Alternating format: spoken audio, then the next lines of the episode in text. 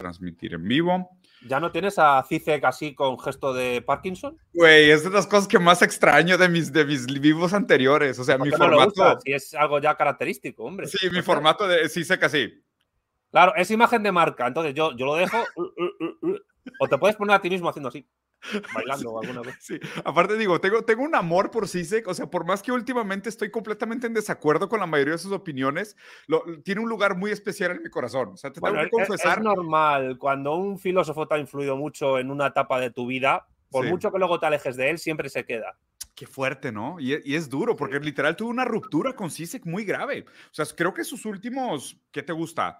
¿Tres años de trabajo académico? O sea, estoy en desacuerdo con él, güey. Y, lo, raro es que no entiendo cómo llegó a esa posición con sus bases y sus posturas iniciales. Pues te, lo digo, precisamente por eso. ¿Por la edad? o sea, ¿tú crees que no, no, por, no, por sus bases iniciales. Mm. Es decir, ah, yo, yo tengo una teoría de que toda la evolución de cualquier teórico, político, filósofo, etcétera, tiene esa evolución. Evidentemente hay cambios en, la forma de ver el mundo de esta persona, pero siempre hay algo en la base, en los inicios de él, que influyen y determinan de alguna manera su evolución. Ah, ya. O sea, tú dices que o sea, algunas de sus creencias primordiales lo llevan a estas decisiones o a estas posturas más adelante. Sí, porque al inicio de su carrera académica, el núcleo de su filosofía es cuando se va construyendo. Y es a raíz de ese núcleo cuando él va precisamente evolucionando. Es decir, la filosofía tiene un núcleo, una raíz, y luego ese núcleo va, va teniendo un curso, un curso vital, biológico también, biográfico y de desarrollo sistemático, y al mismo tiempo en ese curso se va formando un cuerpo, el cuerpo de su filosofía. Claro. Entonces, ¿qué pasa? Que aunque el cuerpo se modifique, al igual que se nos modifica a nosotros con la edad, porque nos hacemos viejos, el núcleo está ahí. Totalmente. Y sabes que sí sé que extrañamente, sí sé que al principio, durante su carrera, era heideggeriano. O sea, de hecho, su, su, primer campo de especialidad fue Heidegger. Después eh, pasó a Marx, obviamente fue militante, incluso fue candidato a la presidencia de, Eslovenia. Sí, exacto, de Eslovenia, eh, que hay poca gente que lo sabe. Hay un video de él debatiendo en YouTube con los otros candidatos a la presidencia. ¿Lo has visto? Sí. Es una joya, güey. O sea, la verdad es una joya. Y creo que ahí sí sé que estaba en su etapa más militante. Pero mm. después yo creo que su avance fue más. Eh, fue alumno de, Jean-Jacques Miller, si no me equivoco, que creo que fue alumno directo de Lacan. Luego empieza su relación con Badiou.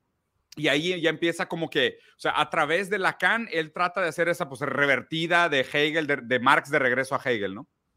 Bueno, eh, hay que dar su obra y, bueno, pues tendrá su influencia y ya está. Quiero decir, es una persona importante en lo que va del siglo XXI. Y veremos en lo, con los años cómo evoluciona y, punto. Y luego la gente cogerá la época que, le interese, como todos los sí, sí, lo, lo, que sí es que es un gran contador de chistes. Eso sí, gracias a Dios no lo ha perdido. Es, ah, un gran contador de chistes. Y, posa muy bien en las fotos también.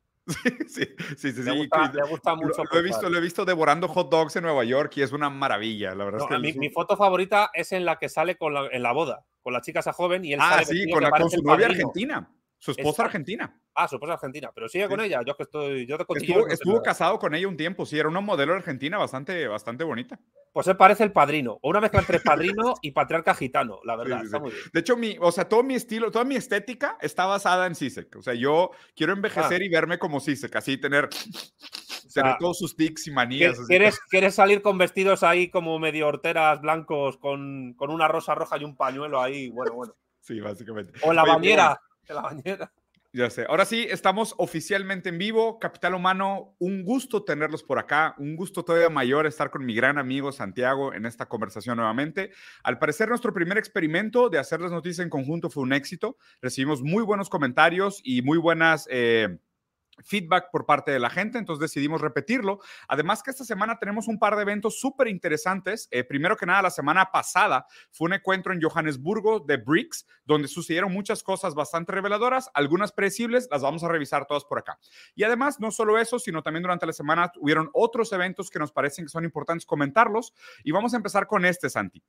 Eh, estamos cerca de las elecciones otra vez en Estados Unidos. Las elecciones en Estados Unidos son por lo menos espectaculares, si queremos ser muy moderados con el uso de la palabra. Eh, si, si, existe tal cosa, algo similar a la sociedad de espectáculo que escriben Guy Debord y John Baudrillard en Simulaciones y Milagro, definitivamente es lo que vivimos en Estados Unidos, donde existe más que una realidad, existe un tipo de hiperrealidad y las cosas en Estados Unidos tienden a ser muy escandalosas, ¿no? Entonces, hablando de las elecciones específicamente y de que viven ellos dentro de su propia película, que todavía no sabemos si es de drama, acción, comedia o terror, pues resulta que... Eh, eh, eh, Donald Trump posteó esta foto y donde todo, todo el mundo pensaba que esta foto le iba a arruinar la carrera política a Trump, pensando que le iban a hacer un daño gigantesco, fue la foto más viral de la semana. Entonces, ahora sí, si quieres, Santi, platícanos un poquito sobre este evento. Sí, la verdad es que, bueno, en primer lugar, gran libro, La Sociedad del Espectáculo de Guy Debord, y muy incomprendido y mal interpretado, he de decir. De acuerdo. Eh, pero bueno, que, la, gente lo lea. Esta foto me parece tremendamente importante, porque como tú bien dices, eh, eh, Estados Unidos es una sociedad del espectáculo. Allí casi todo se convierte en espectáculo porque, bueno, es el epicentro del, capitalismo, del modo de producción capitalista, y ahí, desde unas elecciones hasta un asesinato en serie, pues se convierte en espectáculo, ¿no? Pero lo importante de esta foto para mí, la importancia de esta foto para mí es doble. Primero vamos a contextualizarla. Esta foto es la primera fotografía eh, que se hace Donald Trump para una ficha judicial y policial. Es decir, esta foto se la hace Trump cuando él mismo se presenta voluntariamente en la comisaría del condado de Fulton, en. Atlanta, en el estado de Georgia, en Estados Unidos.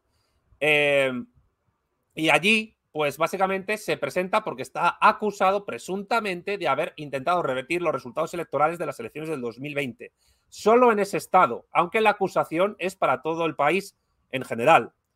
Porque, mm, bueno, todos recordamos la que se lió en Washington en aquel momento, donde hubo un montón de gente disfrazada que entró al Capitolio, hubo una persona que, que murió en ese asalto. Hay gente que todavía discute si el asalto fue espontáneo o fue planificado. Pero el caso es que Donald Trump él mismo se ha entregado, aunque hay que decir eh, que se ha pagado un, esta libertad condicional bajo fianza por el pago de 200 mil dólares. Hmm. Eh, ahora, ¿por qué es importante esta foto? Primero, vamos a otra, otro espectáculo que es Twitter, ahora llamado X. Esta foto, la Trump, Trump, había prometido no volver a utilizar su cuenta eh, después de, de que se la bloqueara Twitter. Ahora que su amigo, bueno, no sé si es amigo o no, Elon Musk o Elon Musk, pues se ha hecho con Twitter y lo ha llamado X, pues eh, después de casi, bueno, casi más de dos años, el último tweet de Trump era del 8 de enero del 2021, el 25 de agosto, o sea, hace unos días, Trump tuiteó esta foto, esta captura.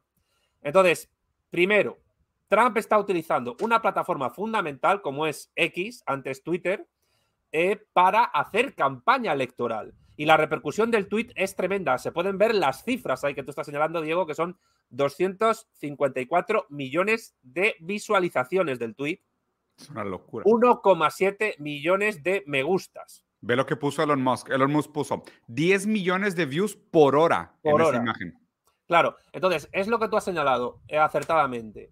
El Partido Demócrata está haciendo las cosas rematadamente mal dentro de Estados Unidos a nivel electoral.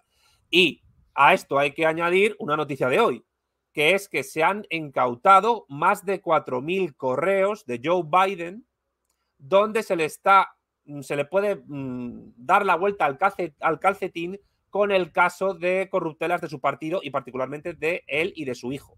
Él y su hijo, Hunter Biden, ¿no? Con, Hunter Biden, la laptop que, que siempre salía eh, Donald Trump, porque hay que, hay que reconocer que Trump es un tío gracioso, o sea, es un tío que, tiene sentido del humor y tú le ves en los vídeos y te ríes. Espectacular en el sentido boreano. Sí, y entonces siempre salía un vídeo de pocos segundos que decía el Where's Hunter? ¿Dónde está Hunter? y la gente se partía el culo y decía, ah, mira, pues está ahí haciendo campaña electoral.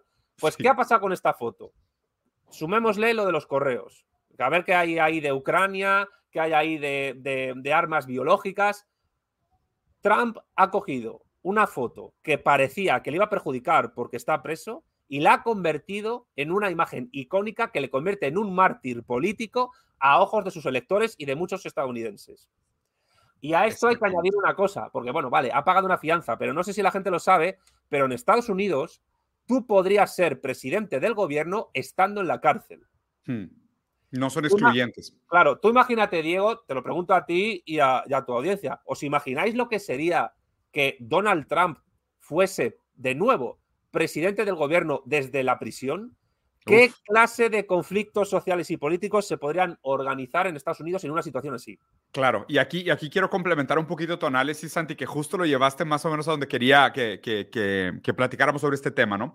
Al principio también mencioné a Baudrillard específicamente porque una de las cosas que se habla en simulaciones simulacro y en la sociedad del espectáculo y las sociedades hiperreales, de alguna manera lo que se dice es siguiendo esta lógica, ¿no? De que las cosas suceden dos veces, primero como tragedia y luego como farsa.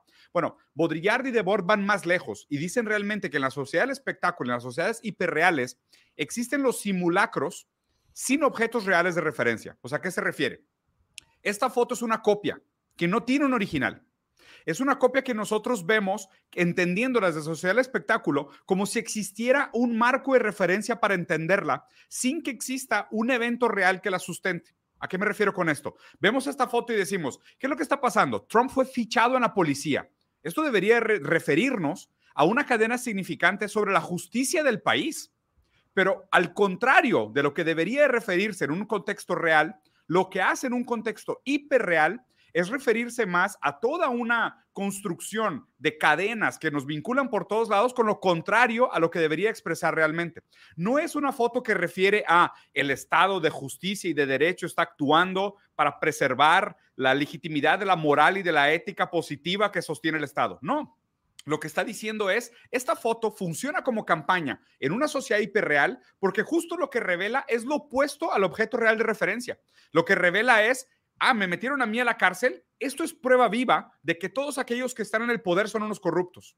¿No? Y aquí lo interesante es que justo Trump lo supo leer y lo supo, y, es muy bueno, es, un, es una figura, como tú lo dijiste, una figura espectacular, y lo supo canalizar perfectamente, porque aparte, históricamente lo que ha sucedido, y esto no es un evento aislado en Estados Unidos, es que el hartazgo de la clase trabajadora, la derecha logró focarlo o canalizarlo a un odio al Estado.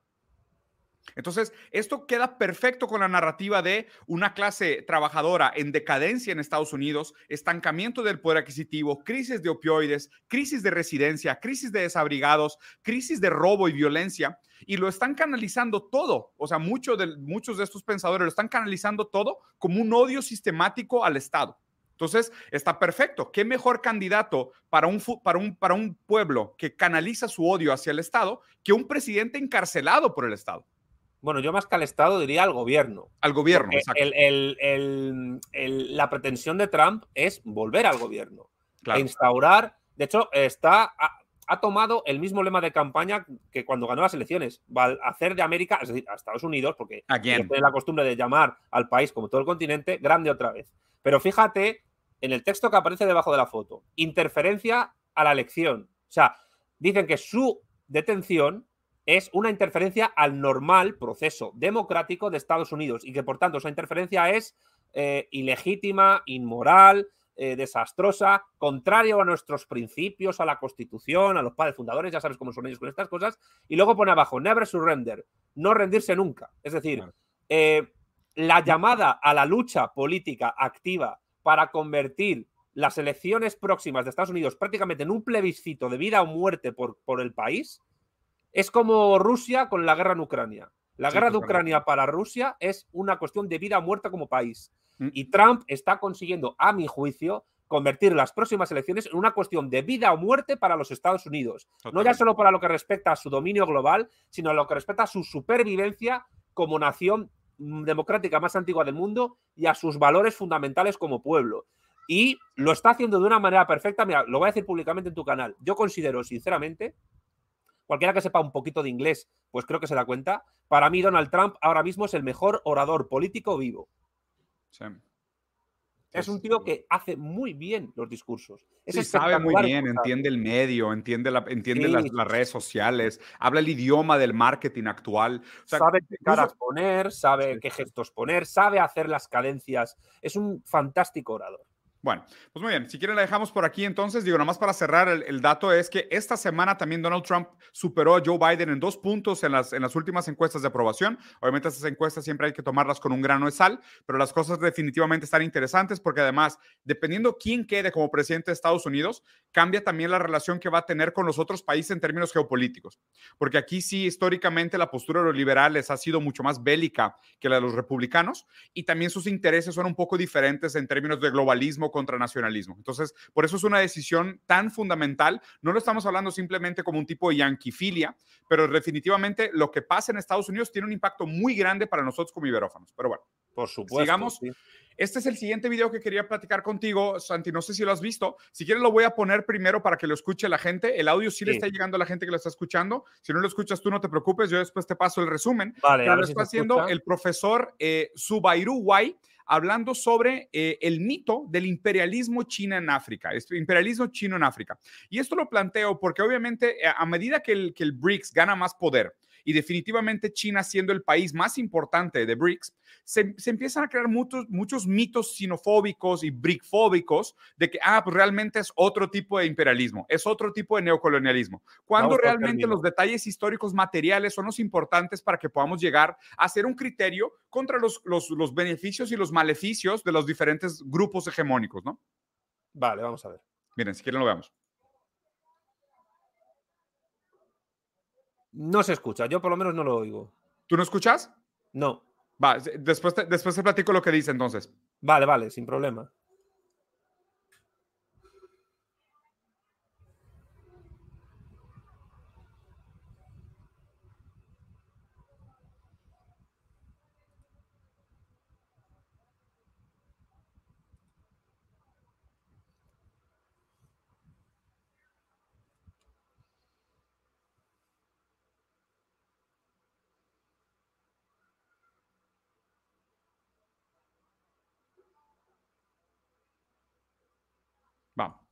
Aquí se los, se los voy a resumir, la verdad está bastante corto, ¿no? Literal, la entrevistadora le pregunta de que, oye, ¿qué opinas del imperialismo chino en África? Sí.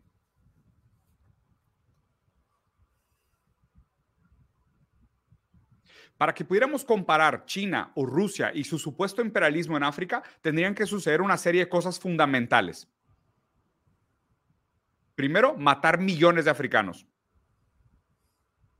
Segundo, vender africanos como esclavos. Tercero, robar territorios o apropiarse de territorios africanos. Cuarto, a crear plantaciones o plantíos agrícolas en territorio africano y usar los africanos esclavizados para producir plusvalía en esos territorios apropiados.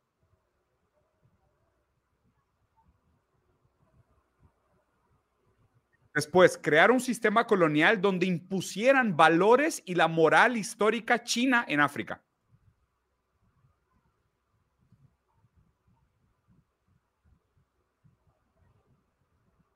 Y por último, crear un sistema de jerarquías donde claramente Rusia y China fueran superiores en todo sentido y en asimetrías de poder en relación a los territorios africanos conquistados. Entonces, él pone cinco factores claves para decir, oye, pues es que cuando dicen que ahora BRICS se va a apropiar de estos países a los que está ayudando, pues digo, no olvidemos, ¿eh? o sea, primero es que tienen que matar a millones de africanos, tienen que robar territorio africano, vender africanos como esclavo, poner a esos esclavos africanos a trabajar la tierra, imponer los valores de su imperio civilizatorio sobre los otros valores de los otros imperios, o sea, no respetar realmente un mundo eh, eh, pluricultural o con pluralidad de modelos, y por último, poner asimetrías de poder de dominio. Sí, ahora lo llama multipolar. Multipolar, ajá. Sí. ¿Qué te parece el análisis de este miedo que ahora tenemos a de que, ah, bueno, BRICS simplemente es el nuevo amo, amo imperialista del mundo? Eh, bueno, vamos a ver. Esto voy a tratar de sintetizar una respuesta, Diego, porque tiene muchas aristas la exposición del profesor White tiene razón en lo que dice, aunque voy a tratar de, analizarlo lo mejor que pueda. Eh, el modelo chino no es por ahora, hoy por hoy, un modelo imperialista, ni mm. siquiera imperial. Eh, el que esté puesto en la filosofía de Gustavo Bueno sabe que Bueno distinguía cuatro modelos de sociedad política respecto a su relación con las otras. Esto lo expone en una obra que se llama España frente a Europa. Y él hablaba de cuatro modelos, el, que eran tipos ideales, que no se cumplían en puridad siempre, pero que tenían, permitían eh, distinguir la norma política que seguía una sociedad. Estos eran el aislacionismo, es decir, una sociedad aislada del resto, no se cumple totalmente, pero puede haber modelos que se aproximen a, ese modelo. El ejemplarismo, una sociedad que mm, tiene relación con las otras, pero no las invade, sino que quiere servir como modelo a las otras a seguir, como una suerte de modelo ejemplar eh, que las otras pueden copiar. Y luego había dos modelos imperiales, el modelo de imperio depredador y el modelo del imperio generador. lo voy a resumir no desde el materialismo de bueno, sino del mío, del materialismo político. ¿Qué diferencia habría entre un imperio u otro? Un imperio generador sería aquel que, sin negar que hay violencia y, que, y tal, eh, es un imperio que reproduce en gran medida o de manera total las instituciones culturales de la metrópoli en los territorios que conquista mientras que un imperio depredador es un imperio que no reproduce en, ningún caso o muy poco las instituciones de la metrópoli en los territorios que conquista, con lo cual los deja como estaban o en una situación incluso peor. Eh, dicho esto, en primer lugar, China no se aproxima a ningún modelo de los de imperio que bueno dice, ni es un imperio generador, ni es un imperio depredador. Es más, yo diría que incluso si ha eh, evidentemente, pues eh, China comercia porque lo que interesa es comerciar y adquirir recursos, pues evidentemente allí hay una explotación de recursos, etcétera. Y se podrá criticar incluso que en algunos países, muchas veces, no en todos los casos, China instale empresas y se lleve su personal autóctono antes que contar con el propio del país donde se encuentran sus empresas. Pero, insisto, no ocurre en todos los casos. Ahora bien, China no busca imponer su modelo político, económico y cultural en ninguna sociedad del planeta, pero no por una cuestión de que no sea un imperio, no, porque incluso eh, cuando China eh, invierte en establecer la franja y la ruta, e invierte en, hacer carreteras en, África, e invierte en hacer incluso ciudades y puertos en África, incluso bases militares como la de Djibouti, o invierte para hacer eh, caminos, reforestaciones, todo, tipo, todo lo que tenga que ver con investigación, más desarrollo e innovación que hace China, evidentemente ahí sí hace una labor imperial, pero imperial generadora, no depredadora, ¿eh? Cuidado. Eh, es decir, en esto se parece más al modelo de la Unión Soviética que, o al español que al británico. Pero, a diferencia de la Unión Soviética, China no busca imponer a todos los países que los, con los que comercia un modelo socialista. Completamente de acuerdo. Eh, y esto es una diferencia fundamental entre la URSS y China. ¿A qué se aproxima más de los cuatro modelos que dice Gustavo Bueno China? Yo diría que de momento al ejemplarista. Sí, yo también creo que es ejemplarista. Es decir, China busca convertirse en un ejemplo para el mundo, pero no busca imponer al resto del mundo ni su modelo político ni su modelo económico. ¿Qué hacen el resto de naciones y particularmente las del África subsahariana sobre todo? Pues tomar a China como ejemplo y querer tener un desarrollo parecido a él. Hay que tener en cuenta además que el profesor Zubai Uruguay es de Zimbabue, como tú me has dicho. Zimbabue fue colonia británica y es hoy día, desde, bueno, desde Robert Mugabe, es un país que estaba en la Commonwealth y fue expulsado de la Commonwealth. Y hmm. por tanto, ahí conoce muy bien lo que fue el imperialismo depredador de corte anglosajón capitalista, en lo que se llama colonialismo en sentido estricto, que es del siglo XVIII al siglo XX. Entonces, eh, no se puede poner desde una sistematicidad filosófica de filosofía de la historia, como estoy yo haciendo, no se puede poner en ningún caso a China como un modelo imperialista, ni en el sentido de Gustavo Bueno, ni tampoco siquiera en el sentido de Lenin. En el sentido de Lenin del imperialismo fase superior del capitalismo, China no es un país imperialista. Entonces, eh, ¿por qué se quiere vender la moto de que China es un país imperialista? Bueno, porque estamos en una Segunda Guerra Fría, porque se trata, en todo caso, de, contrarrestar la influencia de China, que es cada vez mayor en el mundo, y porque se quiere atacar a los BRICS. Pero en todo caso, si China fuese un modelo imperialista, como lo fue la Unión Soviética, que fue un modelo imperialista generador, porque buscaba convertir a todos los países en socialistas. Aumentar su capacidad productiva. Claro, eso en principio no tendría eh, que ser criticable en tanto que uno quisiera convertir el mundo en algo socialista. Y te lo digo porque la Unión Soviética, a través de la Comintern, del Pacto de Varsovia y de la Comecon, y de su influencia en, muchos países y procesos políticos de descolonización, precisamente estaba luchando contra Estados Unidos que pretendía justo lo contrario. Entonces, eh, en vez de tomar la palabra imperio como algo peyorativo, analicémoslo como un modelo histórico. Que yo no digo que China no tenga elementos de imperio, por supuesto que los tiene. El propio nombre China, China, en la palabra, significa imperio del centro. Ellos se ven a sí mismos como el sol y al resto de, países del mundo como, esto te lo he dicho muchas veces, Diego, como planetas o satélites que giran a su alrededor. Pero, en sentido estricto, si yo sigo la doctrina de Lenin del imperialismo o la doctrina de Gustavo Bueno en España frente a Europa, China no es en ningún caso un imperio ni un imperialismo, ni generador ni depredador. Es una sociedad ejemplarista y está teniendo eh, eh, una política exterior en África absolutamente acertada porque lo que está consiguiendo junto con Rusia es ganarse a la inmensa mayoría de países africanos a su causa. Y de ahí que haya una cantidad de países, que luego lo hablaremos, de África que quieren entrar en los BRICS, que ya no se llaman BRICS, ahora BRICS Plus, creo. Sí, BRICS Plus, sí, que ya tiene varias, tiene por lo menos seis letras nuevas, ¿no? Pero yo creo que podemos guardar parte de este análisis justo porque al final dejé el, tema de BRICS, que me parece que es muy rico para la conversación. Pero bueno, vamos, vamos, a pasar a la siguiente noticia. Este fue ah, probablemente uno de los videos más virales de esta semana, no sé si lo vieron. De nuevo, probablemente no van a escuchar, entonces voy a poner el video y mientras esté hablando ella, ahora sí voy a estar poniendo pausa y voy a estar literalmente traduciendo lo que sucedió. Un resumen de la noticia es que en este segmento de, Buenos Días Capital Humano, eh, hay un segmento muy chistoso, Santi, que se llama Estados Unidos Imperio en Decadencia. Y ahora vamos a ver un video de una mujer que tuvo que llegar a nuevos límites de bajeza para poder, no sobrevivir, ¿eh? para poder continuar trabajando. Vean lo que sucedió. Si no lo han visto, aquí pueden ver por su, por su estado de ánimo, por su estado físico, que las cosas, aún para poder mantener el privilegio de tu trabajo en Estados Unidos, se pone cada vez más deplorables. Vamos a ver este caso en específico.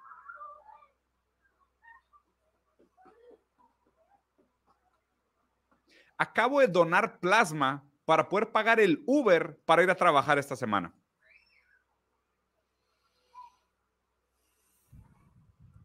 Pero no me dieron suficiente dinero por donar una parte de mi cuerpo.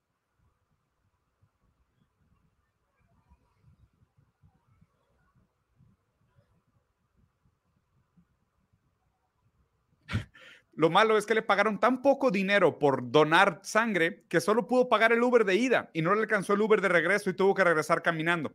Y termina diciendo, por esto nunca voy a sentir ningún tipo de remordimiento en robar del lugar donde trabajo Amazon. Gran video sobre las condiciones estructurales reales de la vida en Estados Unidos. Y estos casos, por, por más que la gente pudiera decir que son casos aislados, cada vez son más comunes, cada vez son más reales, cada vez son más típicos y cada vez revelan más como los quiebres, ¿no? De lo que implica eh, el modelo americano y lo que deberíamos realmente entender y criticar de su modelo. Bueno, el vídeo es terrible, la verdad, eh, y ejemplifica a mi juicio, Diego, eh, una cosa que desde el materialismo político estamos diciendo hace tiempo.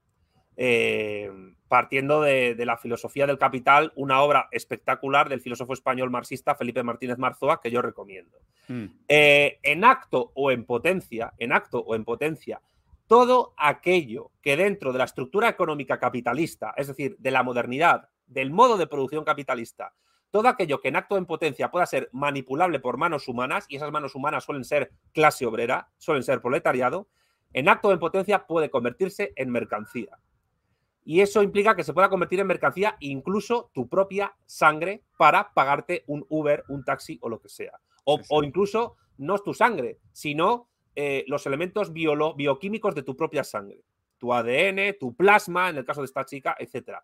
Mm. Es una cosa terrible eh, y, perversa, por supuesto, pero es que el capitalismo tiene esa capacidad de convertir absolutamente todo lo que toca en mercancía. No es necesario que haya trabajo humano directo sobre, esa, sobre ese elemento natural, eh, orgánico o no orgánico, para que se convierta, eh, para que sea evaluado económicamente. Unas tierras donde no ha habido trabajo humano directo, también pueden eh, incorporarse a esa estructura económica en tanto que ya ha habido un trabajo humano que las ha acercado y que las ha incluido, que las ha evaluado. Con lo cual, además, esto creo que hay que engarzarlo con una idea genial de un marxista británico, David Harvey, que es la de la acumulación por desposesión. La idea de acumulación por desposesión eh, significa que hay elementos que ya han sido eh, realizados en tanto que mercancías, se han incorporado a la vida extraeconómica y, posteconómica de la gente como, como, como parte de su, de su cotidiano, pero por cuestiones de esa precisamente constante necesidad de mercantilización de todo, es decir, de necesidad de, de que el ciclo ampliado e ilimitado del capital se siga moviendo constantemente, pues esa se, se produce una desposesión de tus medios de vida que ya has adquirido en la, por, su, por la compra para que se puedan volver a remercantilizar. Eso mm. se ve claramente cuando tu vivienda se convierte en una suerte de apartamento por Airbnb y eso ocurre con tu auto particular cuando, se, cuando te conviertes en conductor de Uber. Lo que pasa, y yo lo sostengo hace tiempo, es que esa acumulación por desposesión ya está tocando elementos tremendamente eh, internos a la persona. La sangre de la persona, la el plasma de la sangre de la persona, tu propio hijo, tu propio útero a través de la mal llamada gestación subrogada, que son básicamente vientres, no de alquiler, vientres en venta. Eh, el tráfico de personas que cada vez eh, genera más millones de, de, dólares alrededor del mundo. Los tres grandes negocios del capitalismo realmente son el tráfico de personas, de drogas y de armas. Entonces, lo que sufre esta chica, en el fondo, es un ejemplo de lo que es realmente el capitalismo, que es tú tienes absoluta y total libertad formal, jurídica, para elegir entre ser explotada como en la forma más pura de esclavitud que existe, que es la esclavitud económica, o morirte de hambre. y esto lo digo porque eh, otro libro que recomiendo mucho, Karl Marx y la esclavitud, del filósofo marxista hegeliano italiano Diego Fusaro. Te lo he dicho antes de entrar al directo. Es el mejor libro marxista que me estoy leyendo desde hace mucho tiempo. Y lo dice claramente Fusaro, y esto implica una ontología de la esclavitud y analizar la esclavitud desde la filosofía de la historia marxista. Y es que aunque las formas de esclavitud más crueles de la antigüedad o de la Edad Media, el siervo de la gleba, han desaparecido, sin embargo, es en el capitalismo cuando nos ha quedado la forma de esclavitud más pura, que es la esclavitud económica. Y que encima eso significa que el, capitalismo realmente no ha abolido la esclavitud, que es lo que te dicen los liberales. Realmente lo que ha hecho es ampliarla, volverla a su forma más pura, la económica, y universalizarla, porque la estructura económica capitalista es hoy prácticamente casi global. Y casi porque hay lugares del planeta donde todavía no ha llegado. Pero lo que busca el capitalismo es llegar, porque busca convertir cualquier cosa en mercancía. Y lo que le pasa a esta chica es una desgracia, evidentemente desde el punto de vista ético y moral, pero es puro y duro capitalismo lo que acabamos de ver. Quiero, quiero agregar dos, dos, dos, matices al comentario que haces. Eh, primero sería, bueno, complementar, yo creo que primero el de De Luz. De Luz hablaba de que de alguna manera el capital lo que hace es instrumentalizar los sistemas de deseo, ¿no? Y aquí el sistema de deseo que se está instrumentalizando, lo que me parece profundamente perverso, es el propio sistema de deseo vital, o sea, porque se está hablando del cuerpo en sí, ¿no? De luz obviamente hablaba de manera rizomática y los órganos sin cuerpos, de estos sistemas cerrados que tienen sus propias lógicas operantes. Bueno, pues aquí también lo podremos vincular con la teoría de la alienación de Marx, ¿no? Y los cuatro tipos de alienación. Una alienación es la alienación hacia nosotros mismos. Imagínate el nivel de alienación que tienes que tener contigo mismo para fragmentar tu identidad y pensarte una parte de ti como mercancía vendible. O sea, esto es lo que me parece brutal de este ejemplo, que es uno se aliena tanto de sí mismo que ni siquiera se percibe a sí mismo como un cuerpo integrado, como un, un, un, sistema de sistemas necesarios para la funcionalidad vital, sino que tú eres capaz de abstraerte como individuo, fragmentarte a un nivel biológico y molecular y pensar una parte de ti como mercancía vendible. O sea, esto, es lo que me parece fenomenalmente perverso de este ejemplo. De, que de nuevo, ¿no? Si, en muchos sentidos pudieras decir que hay, que hay una discusión ontológica entre el individualismo y el colectivismo o entre la percepción individual fragmentaria que rompe primero la idea de comunidad, de especie, después rompe la idea de nación, después rompe la idea de familia, pero incluso lo que estamos viendo aquí es que la lógica incluso fragmenta la idea de individuo. O sea, fragmenta el cuerpo, fragmenta el individuo, cuando deberíamos nosotros de intentar la reconstrucción primero de la, integración entre sujeto y cuerpo, en un sentido espinosista o incluso en un sentido eh, de Maurice Merleau-Ponty, de que realmente esta división ontológica no existe, el cuerpo es la mente, tú eres tu cuerpo, tú no eres dueño de tu cuerpo, tú no, serías, tú no deberías de ser capaz de vender un pedazo de tu cuerpo, porque tú no eres dueño de tu cuerpo, tú eres tu cuerpo. Esa división, esa división es una división ideológica que es producto de la alienación introyectada, que incluso piensa al propio cuerpo como un conjunto de mercancías vendibles. O sea, esto, esto es lo que me parece profundamente perverso de esto. Mm, yo eh, matizaría una cosa, total, estoy totalmente de acuerdo con tu análisis, Diego. Eh, sin embargo, matizo, lo que se destruye no es la idea de individuo, lo que se hace es destruir la idea de persona. Nah, ya que es una idea jurídica muy posterior, jurídica, cultural, antropológica y política, porque es producto de la vida política, y se la destruye, la idea de persona en sentido de súbdito o incluso de ciudadano, para reducir al sujeto a eso, a individuo realmente. Porque la idea perversa en la que defienden los liberales como sujeto políticamente soberano es la del individuo. Sin embargo, la idea de individuo es la de un ser des, guion, despersonalizado, donde el individuo es básicamente un cualquiera, un sin nombre, un, mm. sujeto que lo único que, la libertad máxima que tiene, esto te lo reconoce eh, el propio Javier Milei en su debate con Juan Grabois, la libertad máxima que tiene es o trabajas y te, y te vendes y eres una mercancía o te mueres de hambre. Es decir, la libertad liberal, la libertad capitalista es o eres un esclavo económico o eres la forma más pura de esclavitud o te mueres de hambre debajo de un puente. Y la gente dice, pues prefiero ser un esclavo. El tema es que esto también es puro fetichismo de la mercancía, porque implica la cosificación de la persona y de las partes formales y materiales de la persona, mm. convirtiéndole en un individuo además descuartizable, eh, y al cosificarte personalizas el aquello que se ha convertido en mercancía. Y eso es el fetichismo de la mercancía que es fundamental para la rotación recurrente y la, eh, eh, digamos, la eh, continuidad del capitalismo como estructura, no ya solo como modo de producción, sino como estructura económica casi global que al final, pues, pues, pues eso, nos mercantiliza a todos. ¿Pero por qué? Porque la sustancia del valor no es el tiempo de trabajo socialmente necesario. La sustancia del valor, estoy hablando en términos del capital puramente, la sustancia del valor es el ser humano esclavizado por el capital. Sí, completamente. Y esta chica, con esto está demostrando, está demostrando, soy una esclava económica y partes de mí son, me, reducen a lo que ya no soy una persona, soy un individuo, soy una cualquiera. Y para no morirme de hambre tengo que vender partes, de, mi cuerpo para tomarme medio Uber. Y además, en una sociedad en descomposición como en Estados Unidos, esto es tremendamente grave. Sí, la, la, cuestión es, eh, ojalá los estadounidenses se rebelen en algún momento contra esta situación de una manera eh, consciente, porque la clase es en sí y para sí en el momento de la revolución. Hasta ese momento no lo es. Sí, pero definitivamente las cosas están calentitas, ¿no? Y para contextualizar un poco y matizar esto, porque yo creo que la lógica que tenemos que contrarrestar a esta es la del individuo contra el individuo y su entorno o el individuo y su contexto, ¿no? Porque mucho de esto se pone contra, obviamente el trasfondo de esto es el mito meritocrático de Estados Unidos, ¿no? De que el individuo en el sentido abstracto liberal es responsable de todo aquello que le sucede y es libre para tomar decisiones y cambiar sus condiciones reales y sus condiciones de, de entorno, ¿no?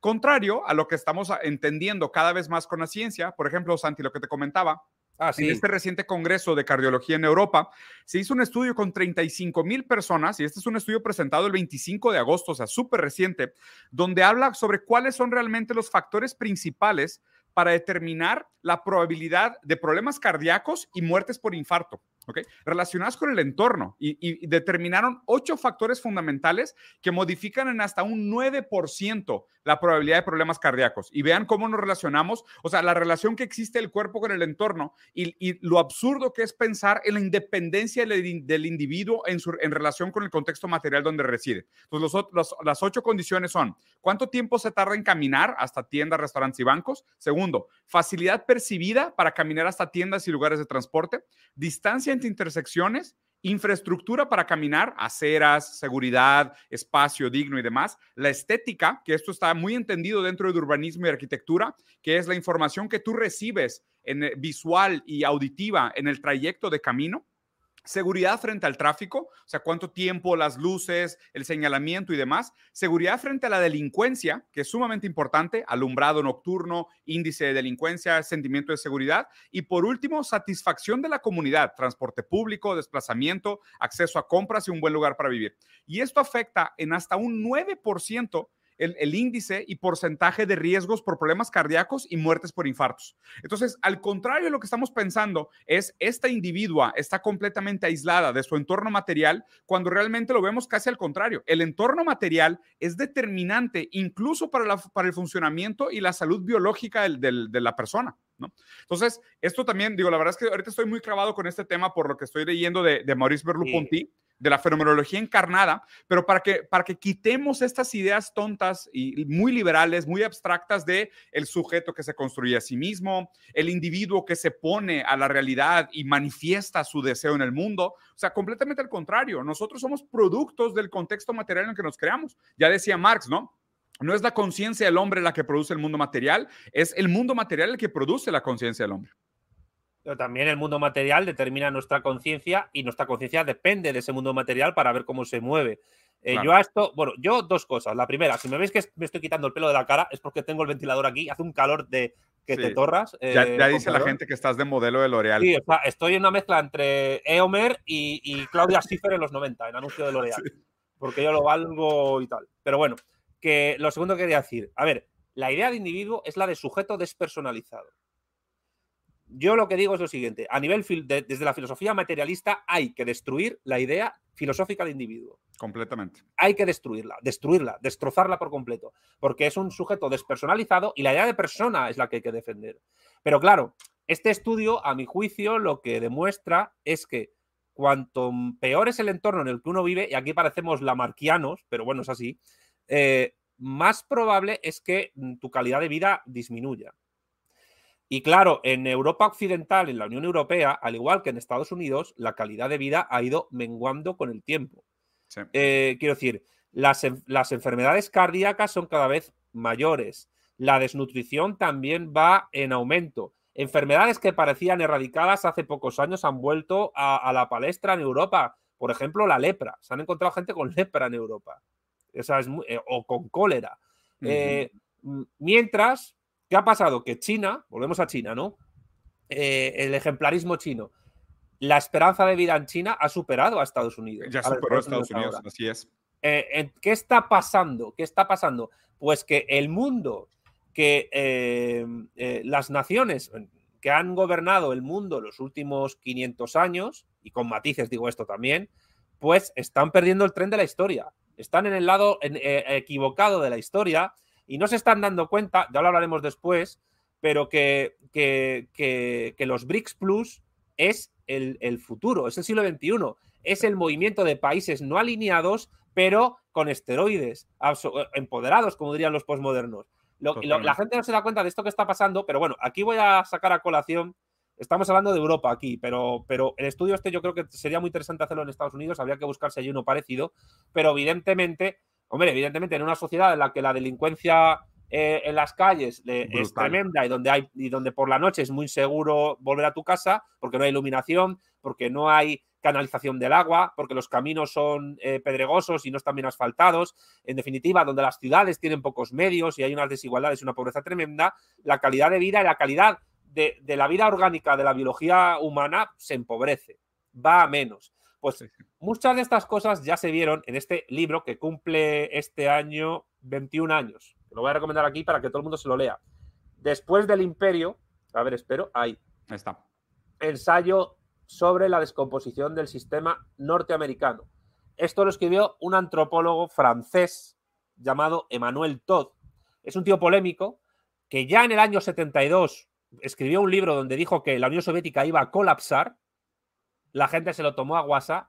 Y en este libro del año 2001, no, 2002, que yo me lo leí antes de empezar la carrera, dijo que el sistema estadounidense se iba a descomponer, estaba en una lenta descomposición y que iba a ser superado por China y que incluso Rusia iba a resurgir de sus cenizas. Y mira, en un momento en ¿eh? que eh, pasó exactamente eso. En un momento en que Putin había eh, llegado al poder después de la nefasta década de Boris Yeltsin, el hijo de puta de Boris Yeltsin, y, y la cuestión es que lo clavó. Aparte, mm, a ti que te gusta la antropología, Diego, y que últimamente estás leyendo mucha antropología, te recomiendo mucho este libro porque él hace, Emanuel Todd, en el libro, una, en el libro hace una relación entre las formas en que se organizan las familias en los países y las herencias con los hijos y los modelos socioeconómicos y sociopolíticos que esos estados con ese modelo familiar tienen. Ya. O sea, que hay una conexión muy, fuerte, muy, muy fuerte, muy evidente, según Emanuel Todd, entre el modelo de familia Hmm. y el modelo de sociedad y de, y de sistema político-económico, sobre todo económico, que una sociedad se da a sí misma. Entre comillas, se da a sí misma porque no se da a sí misma, hay una codeterminación entre sociedades. Pero eh, este libro, la verdad, es que leerlo ahora, con todo lo que está pasando, incluida esta, esta cuestión sanitaria, pues mm, es fundamental para saber pues bueno, la, grandeza de este autor y también el mundo que se está, el mundo está cambiando y la gente no se está dando cuenta. El mundo está cambiando. No, incluso, incluso me parece increíble que, o sea, justo como lo vimos, ¿no? O sea, la, secuencia de noticias que vimos es primero un poco de esa sinofobia o el miedo a que simplemente BRICS sea un nuevo tipo de modelo imperial. Después, otro ejemplo de estos constantes y recurrentes de cómo Estados Unidos es un, es, un, es un estado en decadencia o un imperio en decadencia. Y tercero, un estudio que vincula muy intrínsecamente la salud de la persona con el entorno en donde, donde vive. Entonces, es importante relacionar por qué estamos poniendo estas, estas cosas en relación, ¿no? Y me parece buena recomendación del libro. Pero bueno. Y, perdona que te corte, quiero añadir una cosa. Y eh, con el entorno hay que unir los sistemas sanitarios y la seguridad social que se tiene. Claro. Porque eh, los Países Bajos, que es donde se ha hecho el estudio, presume de tener un buen sistema sanitario y a la semana pasada los Países Bajos entraron en... Em, recesión oficial, ¿no? En recesión oficial, en, ¿cómo, no, ¿cómo era? En, Ay, la palabra exacta no me acuerdo cuál era. ¿Deflación? no. En, quiebra técnica. Ah, en quiebra técnica, sí, el que entró en Creo que era eso, quiebra técnica. Y luego, España, por ejemplo, España ha presumido siempre de tener un sistema sanitario y una seguridad social espectacularmente buena. Pues yo lo siento, pero hace tiempo que eso no es así. Eso hace tiempo que no es así. España tiene una esperanza de vida enorme, como Japón, por el modelo sanitario que tenemos y también por la alimentación, pero hace tiempo que España no tiene un que, ya quisiéramos nosotros tener el modelo sanitario que están empezando a tener países como China. Lo siento. y China no tiene un modelo de seguridad social supuestamente tan universalizante como el español, pero, la, em, pero el sistema sanitario es fundamental también para entender cómo va la salud de la gente, porque es parte del entorno. Y, y claro, cuando digo que el mundo está cambiando, eh, el otro día, pues en, un encuentro que tuvimos sobre mi ley en mi canal, que estuvo Nahuel, Javier de Vanguardia Argentina, dijo una frase tremenda, y es que en este contexto de Segunda Guerra Fría, eh, em, el muro de Berlín se está cayendo de nuevo, pero para el lado contrario al que se cayó en el 89. Qué fuerte, qué gran frase, güey. Sí. Qué gran frase. Pues sí, está interesante. Sabes que justo también vi, digo, si quieres ahorita pasamos, nos voy a hacer una nota rápida. Estaba viendo porque mucha gente habla, por ejemplo, critica mucho el éxito de venezolanos que salen de Venezuela. Y un amigo, eh, de hecho creo que tú también lo compartiste, una persona de vanguardia venezolana compartió un estudio comparando el, éxito, el éxodo de migrantes de diferentes países latinoamericanos.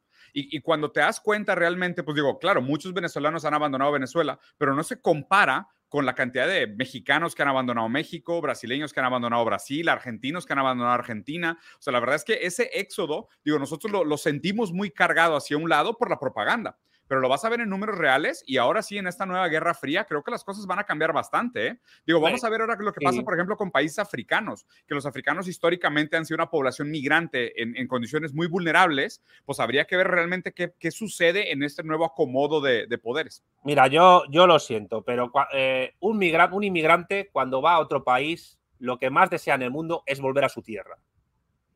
Y, lo, y quiere volver a su tierra y estar en su tierra bien. No se va por gusto aunque luego pueda ser desarrollarse y tener una buena vida en el sitio al que va, lo que busca, lo que echa de menos es su patria.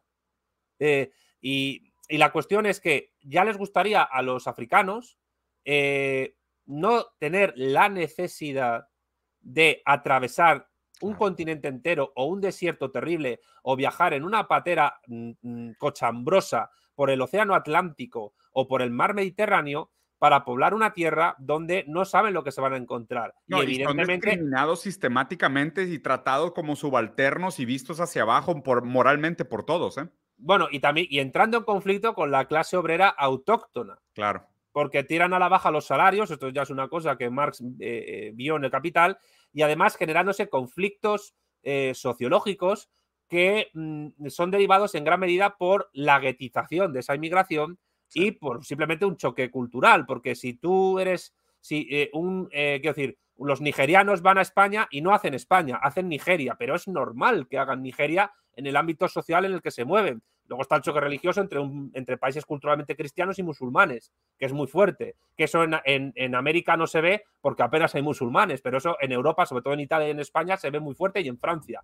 Pero el tema es que eh, el inmigrante lo que busca es vivir bien en su país, lo que busca, pero debido a la geopolítica que hay, a la dialéctica de clases, estados e imperios que tenemos y a la forma en que se estructura la deuda externa, o por ejemplo, lo hablamos en el, encuentro último que tuvimos tú y yo, la forma en que Francia ha utilizado su pseudomoneda franco-africana en, África Occidental para subyugar y, y, poner las reservas monetarias de esos países en, el propio territorio francés es tremendo. Entonces, que no extraña ahora pues que, estén pasando las cosas que están pasando en Burkina Faso o en, o en Mali o en Níger. Pero es que ahora parece ser que va a haber una supuesta invasión de países aliados africanos de Francia de Estados Unidos contra Níger, contra Burkina Faso y contra Mali.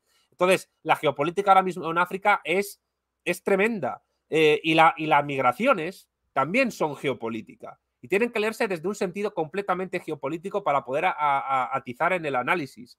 Em, en fin, no sé, tampoco me quiero enrollar porque nos salimos de, las noticias. No, no, pero, pues sí, me, sí, me, parece un tema complejo y de hecho ahorita vamos a regresar a África. ¿Quieres hablar de este tema, Santi, o saltamos a, los que tenemos pendientes? Lo que tú quieras, tú mandas.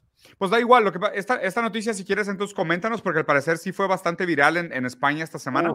uf complicadísimo. A ver. Es complicadísima. Eh, a ver, ¿cómo lo digo? Eh, el jueves va a haber en mi canal un directo sobre el caso Rubiales. ¿Quién es Rubiales? Que, por cierto, pequeña broma que hago, llamarte Rubiales y ser calvo, pues es un poco desgracia, pero en fin, dejando la broma aparte. Tú sí podrías. Yo, bueno, de momento sí. El día que me quede calvo, pues yo me rapo la cabeza y, me dejo la barba más larga y ya está. A ver, Rubiales, ¿quién es? Es Luis Rubiales, es un hijo de un concejal del PSOE que el gobierno, eh, a través del Ministerio de Deporte, puso en sustitución de Ángel María Villar, del cual eh, Ángel María Villar fue durante muchísimo tiempo el director de la Real Federación Española de Fútbol y la persona más poderosa del fútbol español. Em, es que son muchas aristas y quiero contarlo bien, ¿vale? Eh, se le puso para contrarrestar el incipiente poder que Javier Tebas tenía como presidente de la liga. Javier Tebas eh, estaba acaparando mucho poder, una persona muy cercana al ámbito conservador ideológico, de joven estuvo en Falange, hoy es cercano a Vox, y Rubiales es el hombre del PSOE en la Real Federación Española de mm. Fútbol contra Tebas. Y esto es fundamental entenderlo para que todo esto que está pasando en España con el fútbol se pueda entender como una lucha de poder. Una lucha de poder que excede el propio fútbol. Y porque en el fútbol no solo en España, en todos los países del mundo, el fútbol en sus más altas esferas es, se mueve mucho dinero, hay mucho tejemaneje político, económico, eh, hay incluso mm, dinero negro en el fútbol. Entonces, el fútbol es un ámbito que a todos, a los que nos gusta el fútbol como deporte, es, pero es un ámbito muy sucio, muy turbio, ¿vale? Eh, pero ¿qué pasa? Que Rubiales es una persona que ha tenido unos comportamientos como director de la Real Federación Española de Fútbol tremendamente eh, controversiales, como decís en, Hispanoamérica. Por ejemplo, se le ha denunciado por realizar eh, fiestas privadas y orgías con prostitutas pagando con, eh, pagándolas con dinero de la Real Federación Española de Fútbol, que es dinero de todos los españoles. Se le, se le ha acusado de haber organizado junto con Gerard Piqué, que fuera jugador de la selección española y del Fútbol Club Barcelona, estando todavía Gerard Piqué en activo, una suerte de eh, pequeñas, eh, pequeños torneos, como llevar la Supercopa de España a que se jugase en Arabia Saudí, eh, llevándose comisiones por, no sé si eran 25, 24, 25 millones de euros. Y además, dato curioso, qué casualidad, correlación no implica causalidad, pero qué casualidad que esos partidos de la Supercopa de España se llevasen a Arabia Saudí en el momento en que el rey emérito Juan Carlos de Borbón estuviera viviendo allí, tratando de huir de sus escándalos eh, personales, económicos, etcétera. Que por cierto, el viernes hay un vídeo sobre Juan Carlos de Borbón eh, en mi canal, que luego la gente me dice, nunca criticas la monarquía en España, pues toma. Eh, ¿Quieres, quieres, como, ¿Quieres caldo? Pues toma dos tazas. Bueno, Rubiales, ¿qué más? pues bueno, el último escándalo de Rubiales es este. Mm. Lo que ha pasado con el pico, es decir, en España un pico, un piquito es un beso pequeño Claro. Eh, que supuestamente él dice que le pidió a la jugadora de la selección española de fútbol, eh, Jenny, Jennifer Hermoso, que es de Madrid. le pidió permiso después de que ella lo cargara y le dijera de que eres un, sos un crack y no sé qué. A ver, hay una, eh, hay una, digamos, un choque de declaraciones entre uno y otro. Él dice que fue consentido, que ella le levantó el peso. Ahora están empezando a aparecer vídeos, vídeos que se sí. ve. Sí Hay gente que dice que no, que él se pone encima de ella, que ella le, otros dicen que ella le sube, pero bueno, la ideología al final ve la gravedad de una manera diferente. Y, y- y- y entonces, pues, ¿qué pasa?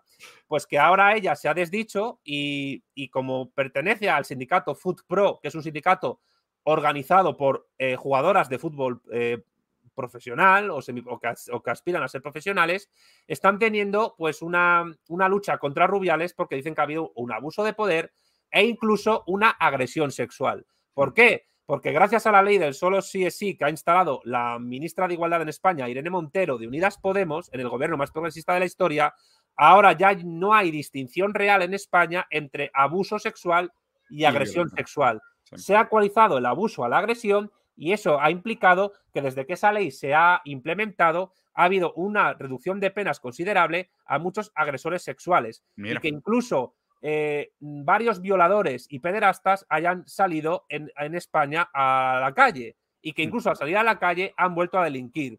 Pero esto está sirviendo por parte del gobierno y por parte de Podemos y de Irene Montero, pues como un acicate para defender su ley y hacer pues el, el se acabó, Jenny somos todos, todos contra Rubiales, que Rubiales es un, es un corrupto. Ahí nada más, un comentario, Santiago. No hay, no, no es, no, no me, acuerdo si es en el libro El mito de la democracia o en el texto del libro del mito de la democracia de Bueno, donde él hace justo la crítica a la distinción entre asesinato y violencia y los peligros de tomar el, el género por, el- por la categoría, ¿no? Y creo que es Bueno. un poco lo...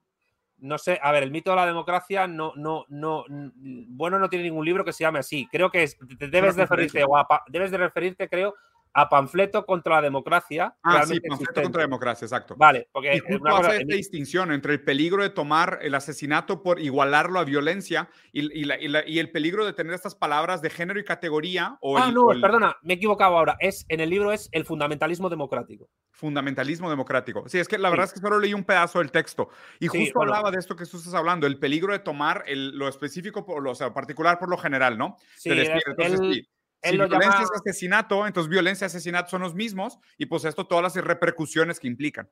Eso lo llama en su sistema lisologismo, que Ujú. básicamente a negar la especie por el género. Pues Especie esto por es lo que ha pasado con esta ley. Se ha negado la especie por el género. Eh, y por tanto se ha ecualizado la agresión con el abuso y se está llegando a un punto donde un piquito eh, que todavía son dos versiones distintas, la de Rubiales no fue consensuado, la de ella ahora, eh, perdón, la de Rubiales sí fue consensuado, la de, la de ella ahora no fue consensuado, aunque luego ella en el vestuario tiene un vídeo donde dice, mm, me dijo que quería un piquito y dije, pues vale, entonces Sí, vamos a que celebrar su matrimonio en Ibiza y todo. Aunque, si me permites una cosa, una aclaración por mi parte. Eh, a mí me da igual si fuese consensuado o no. Tú eres presidente de la Real Federación Claro. Española de Fútbol y no tienes por qué pedirle a una subordinada que te dé un beso. Sí, sí. Eh, eh, a no ser, que se me ocurre, eh, a mí, que a lo mejor estoy equivocado, que, que no tuvieran un lío de antes. Pero es que también, o sea, lo que queda implícito ahí también es como la libertad de la per- del sujeto frente a la acción. Cuando hay una simetría de poder gigantesca, porque pues al ser el presidente de la confederación y tener un poder absoluto sobre ella, tú no puedes considerar de que, ah, fue consensuado o no. O sea, No, hay toda una serie de factores implícitos que están en juego en ese momento. O sea, eso es lo, lo, lo complejo de, de- de justo este tema, ¿no? A ver, para mí está fuera de lugar que una persona de, como Rubiales en esa posición le pida un beso a una, a una jugadora de fútbol que además acaba de ganar el Mundial. Lo Claro. triste del asunto para mí son tres cosas. Uno, que todo este circo que se ha montado ha opacado completamente un Eso. triunfo deportivo Eso. que es histórico, que es que España es una selección que ya ha ganado dos mundiales, que, que es junto con Alemania y no sé cuál, de los pocos que han hecho, el masculino y el femenino de fútbol. Ya nadie se acuerda de eso, por desgracia. Se ha montado un pitote y un circo tremendo. Dos, Sí, sí. que el feminismo realmente existente en España ha utilizado esto como, eh, como trampolín para eh, defender su errónea ley del solo sí es sí, la de Irene Montero. Y tercero, que también me parece analizar, que a esto del pico ahora se ha convertido en una cortina de humo para que no se hable del alza de los precios de los bienes de consumo de primera necesidad. Yo hace poco fui con Alicia a comprar comida a un supermercado y, te y- y aparte de que el precio del aceite de oliva estaba carísimo, tengo una foto que pondré pronto en, en redes. ¿Te puedes creer, Diego, que en el centro eh, comercial al que fuimos a comprar al supermercado las botellas de aceite tenían un candado y un precinto contra el robo? Qué locura, güey. Igual que Estados Unidos, ¿o qué? Porque está en Estados Unidos también ya los pañales están bajo llave, ¿eh? Claro, o sea, la cuestión es, eh, el piquito está opacando una crisis social, política, económica que en España nos está llevando al, sumidero, eh, donde además está habiendo un reparto de poder en el Congreso de los Diputados entre el gobierno y los partidos separatistas que a lo mejor nos lleva a una confederación o semibalcanización de facto dentro de la Unión Europea. Y estamos hablando de un tema que tiene muchas aristas, como he tratado de exponer, y que además también ejemplifica otra cosa, que esto para mí es una pura y dura lucha de poder entre, en parte, Tebas y Rubiales y luego el gobierno y otras instancias políticas que hay en España. Y, esa lucha de poder ejemplifica, por desgracia, para los que nos gusta el fútbol, y yo te aseguro que me alegré muchísimo del triunfo de, las, de, la, selección femenina, eh, que el fútbol ahora mismo, no solo en España, eh, en todo el mundo, es algo absolutamente sucio. hasta el punto de que ya están en Inglaterra diciendo que España es un país racista y machista y que no tenemos por qué tener el mundial. Y claro, ellos tampoco se lo van a llevar, pero eh, el caso es hacer daño. Pero si hablásemos de las corruptelas que hay en la Liga, eh, la Premier League, que es la liga que más dinero mueve del mundo, es decir, es una desgracia. Esto que ha pasado es una absoluta vergüenza y a mí eh, lo lamento profundamente porque da una muy mala imagen de España al mundo todo lo que está pasando. Sí, total. Digo, aquí yo creo que el, el, el, cierre, conclusión sería tengamos muchísimo cuidado con estas cortinas de humo, porque justamente lo que tenemos que darnos cuenta es que, qué implica, ¿no? O sea, todo el desglose de la importancia, la implicación de la ley, de que se está tomando, el hecho de que esto esté robando tanta atención mediática y pública versus otros eventos que están sucediendo que probablemente son muchísimo más importantes y más simbólicos de, que realmente un pico robado, ¿no? Por más que haya estado muy fuera de lugar y definitivamente implica un, abuso de poder que no debería haber sucedido. Totalmente fuera ahora de sí, ahora sí, acercándonos al evento grande de, de, esta semana y para ir haciendo, yo creo que tenemos como unos 45 minutos más, Santi, porque tengo que ir a la escuela. Vale, vale. Pues, fue cumpleaños de Luca el fin de semana, entonces hoy le vamos a, cantar las mañanitas en casa de mi, de mi suegra. Pero bueno, primero, esta semana me manda, la semana pasada entonces fue el encuentro de BRICS en, en Johannesburgo, en África. Eh, hubo desde antes, obviamente, una anticipación gigantesca. Macron se quiso invitar solo, hasta Zelensky trató de que lo invitaran y pues obviamente no. Entonces creo que fueron cosas bastante interesantes, pero una de las, de las, de las, de las noticias principales era la gran anticipación, era cuáles iban a ser los países nuevos que iban a entrar a BRICS. Creo que todo el mundo esperaba que se anunciaran nuevos miembros porque habían varios países interesados. Algunos de los que anticipamos sí entraron a BRICS y otros quedaron fuera, pero ya con una postulación fuerte a ser candidatos para los siguientes años. Pero además también el hecho de que tantos líderes se hayan reunido en África permitió también otros, otros momentos importantes como este, ¿no? Que es el, el presidente de Cuba y, el, y obviamente pues también, si no me equivoco, también es el mero mero del partido, ¿no? Del Partido Comunista Cubano. Secretario General del Partido Comunista Secretario General del Partido Cubano fue a Mozambique. platícanos un poquito las implicaciones de esta visita. Bueno, eh, en primer lugar, la diplomacia cubana, a pesar del el bloqueo barra embargo que sufre por parte de Estados Unidos, porque quiero repetir que sí, hay un embargo económico, pero también hay bloqueo militar porque eh, eh, la Marina estadounidense puede parar cualquier barco civil que se aproxime a Cuba si lo estima oportuno. Y prácticamente desde los años 60 es ley en Washington el hacer ese embargo a Cuba. Pero aún así, Cuba tiene una muy buena diplomacia, sobre todo en los países, el movimiento de países no alineados, y hay que decir que Cuba es candidata al BRICS Plus. O sea que en algún momento los, BRICS Plus podrían tener a Cuba como miembro, no se sabe cuándo, pero eh, ahí queda. Y es muy importante esa visita de Miguel Díaz Canel a, la África subsahariana, en este caso a Mozambique, país iberófono Mozambique, porque eh, Mozambique se habla portugués, y, tanto, y Cuba ha ayudado tanto a Angola como Mozambique, también país lusoparlante Angola, en sus procesos de descolonización contra eh, Portugal, eh, aprovechando que se estaba produciendo la revolución dos cravos, la revolución de los claveles en Portugal. Entonces, eh, tienen, muy, tienen muy buenas relaciones Mozambique y Cuba y Angola y Cuba. Hmm. Dentro de lo que es la geopolítica iberófona, es muy importante que Cuba vaya a este tipo de países. Y también es importante que se produzca esta visita justo en el contexto de la, de la cumbre en Johannesburgo, porque, bueno, Miguel Díaz Canel ha estado en más países, ha estado, ha estado en Namibia. De hecho, se, ha salido una foto hoy de la, de la calle Fidel Castro en, la, en Windhoek, en, la capital de Namibia. Que Namibia fue colonia alemana, colonia británica y luego colonia eh, surafricana durante la época del apartheid. Y la verdad es que en este sentido es de celebrar que Cuba, a pesar de los problemas internos y externos y a pesar también de los, eh, de los, de los errores que ellos han cometido, siguen moviéndose bien en el ámbito diplomático y siguen cuidando muy bien eh, los ámbitos eh, geopolíticos donde se, está, donde se desarrolla su diplomacia. Y es de celebrar que Mozambique, país iberófono, junto con Cuba, país iberófono, tengan tan muy buena relación. Buena relación. Sí, yo creo que justo ese es el punto central que me parece importante, ¿no? Digo, Venezuela también ya se postuló, o sea, ya está en la lista de candidatos fuertes para entrar a BRICS. Y obviamente aquí lo, el punto esencial sería, eh, ¿cuál sería deja tu legitimidad, porque legitimidad, pues prácticamente ninguna sanción tiene legitimidad, ¿no? Pero ¿cuál sería, cuál sería la eficacia de las sanciones en un BRICS que pudiera funcionar fácilmente como una alternativa, como ya lo está haciendo desde ahorita, desde los primeros momentos de BRICS? Es una manera muy viable y bastante... Eh, sostenible de sacarle la vuelta a las sanciones que está aplicando el G7 para frenar el avance de muchos países o mantener el estatus neocolonial de las relaciones geopolíticas. ¿no? Entonces, me da muchísimo gusto que Cuba tenga este fortalecimiento sus relaciones geopolíticas y que Venezuela también ya esté en la fila para, para ser aceptado entre BRICS. Pero bueno, ya brincando al tema, ahora sí oficialmente, me gustaría eh, hacer un par de lecturas, Santi, y después de esas lecturas ya entramos al análisis. Primero sobre lo principal que sucedió la semana pasada en este encuentro eh, de, de, BRICS y las implicaciones en el sentido numérico y estadístico para que hablemos de BRICS. ¿no? Entonces, primero, oficialmente se unen a la lista de BRICS Arabia Saudita, Irán, Argentina, Egipto, Etiopía y los Emirados Árabes. Entonces, primero, tu comentario sobre estos seis nuevos integrantes a BRICS. Bueno, eh, algunas personas han calificado como sorpresivas algunas inclusiones, pero vamos a tratar de analizarlo para ver que no es tan sorpresivo.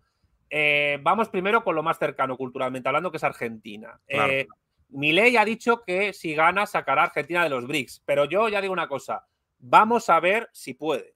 Primero vamos a ver si gana, porque como también dijo Javier de Vanguardia Argentina, mi directo sobre Milei, lo que ha pasado con las, con las PASO es que Milei ha salido eh, primero de grupo, como si esto fuese un mundial de fútbol, ha salido primero de grupo y ahora toca jugar las semifinales. Y puede que ocurra en Argentina, no lo sé, puede que ocurra como en Argentina una cosa parecida a lo que ocurre en Francia con Le Pen, que a la segunda vuelta siempre llega, pero acaba perdiendo porque la gente votó a Macron con la nariz tapada, como decimos en España. No sé si en México o en Brasil existe esa expresión, pero puede, ocurrir, puede ocurrir que a Massa, candidato del oficialismo, del justicialismo, los argentinos le voten con la mano tapada para evitar que este mm, eh, individuo pues se convierta en presidente del gobierno argentino. Porque claro, si él sigue a ser presidente del gobierno y saca a Argentina de los BRICS, eso mostraría debilidad de los BRICS a nivel geopolítico. Entonces, eh, ¿cómo de seguridad tiene que tener los BRICS para haber incluido a Argentina a pesar del riesgo de mi ley? Habría que ver eh, ¿Qué va a pasar a partir de octubre para que presida o no Milei Argentina, Argentina pueda seguir quedando en los BRICS? Porque Bolsonaro, por ejemplo, que se le tiene como una persona ideológicamente más o menos parecida a Milei, sin embargo, nunca sacó a, Brasil de los BRICS. ¿Por qué? y era pro Rusia. Y, y porque los BRICS son fundamentales para la geopolítica brasilera de toda la vida, porque Brasil hereda el lusotropicalismo del imperio portugués y entiende que el Atlántico Sur, el sur de África y el subcontinente indio son fundamentales para su proyección económica, política e internacional. Por eso yo siempre digo, Diego, que en Brasil, entre comillas, lo digo muy entre comillas, da igual quién gobierne, porque el Itamaraty, al final es el que decide la política exterior brasileña. Insisto, es si no, si no es el mejor de los mejores, centro, eh, ministerios de asuntos exteriores del mundo. Concuerdo contigo. Y, han, mantenido, han mantenido una opinión muy dura frente a la oscilación del poder también, ¿eh? lo cual les, da muchísimo valor. Justo te hablaba de lo interesante que es que por más que ideológicamente la gente ponga, y obviamente pues están generalizando, a Bolsonaro muy cerca de Milei, Bolsonaro era pro Rusia y está más cerca de Trump que de los demócratas. Pero cuando, cada vez más escucho a mi ley, más cerca de los, de los liberales. Mira, es que Bolsonaro, Bolsonaro es un conservador y entiende que Rusia es un bastión contra el progresismo y el globalismo, lo que llama globalismo mundial, y por eso les apoya. Eh, pero Milei es un, entre comillas, libertario, y digo entre comillas porque, porque cuidado, eh, en la palabra libertario se asociaba en el siglo XX al anarcosindicalismo. Y esa palabra nació en España, derivada de los liberales, que es una palabra que también nació en España, para referirse a los partidarios de las ideas de Bakunin, de la CNT, etc.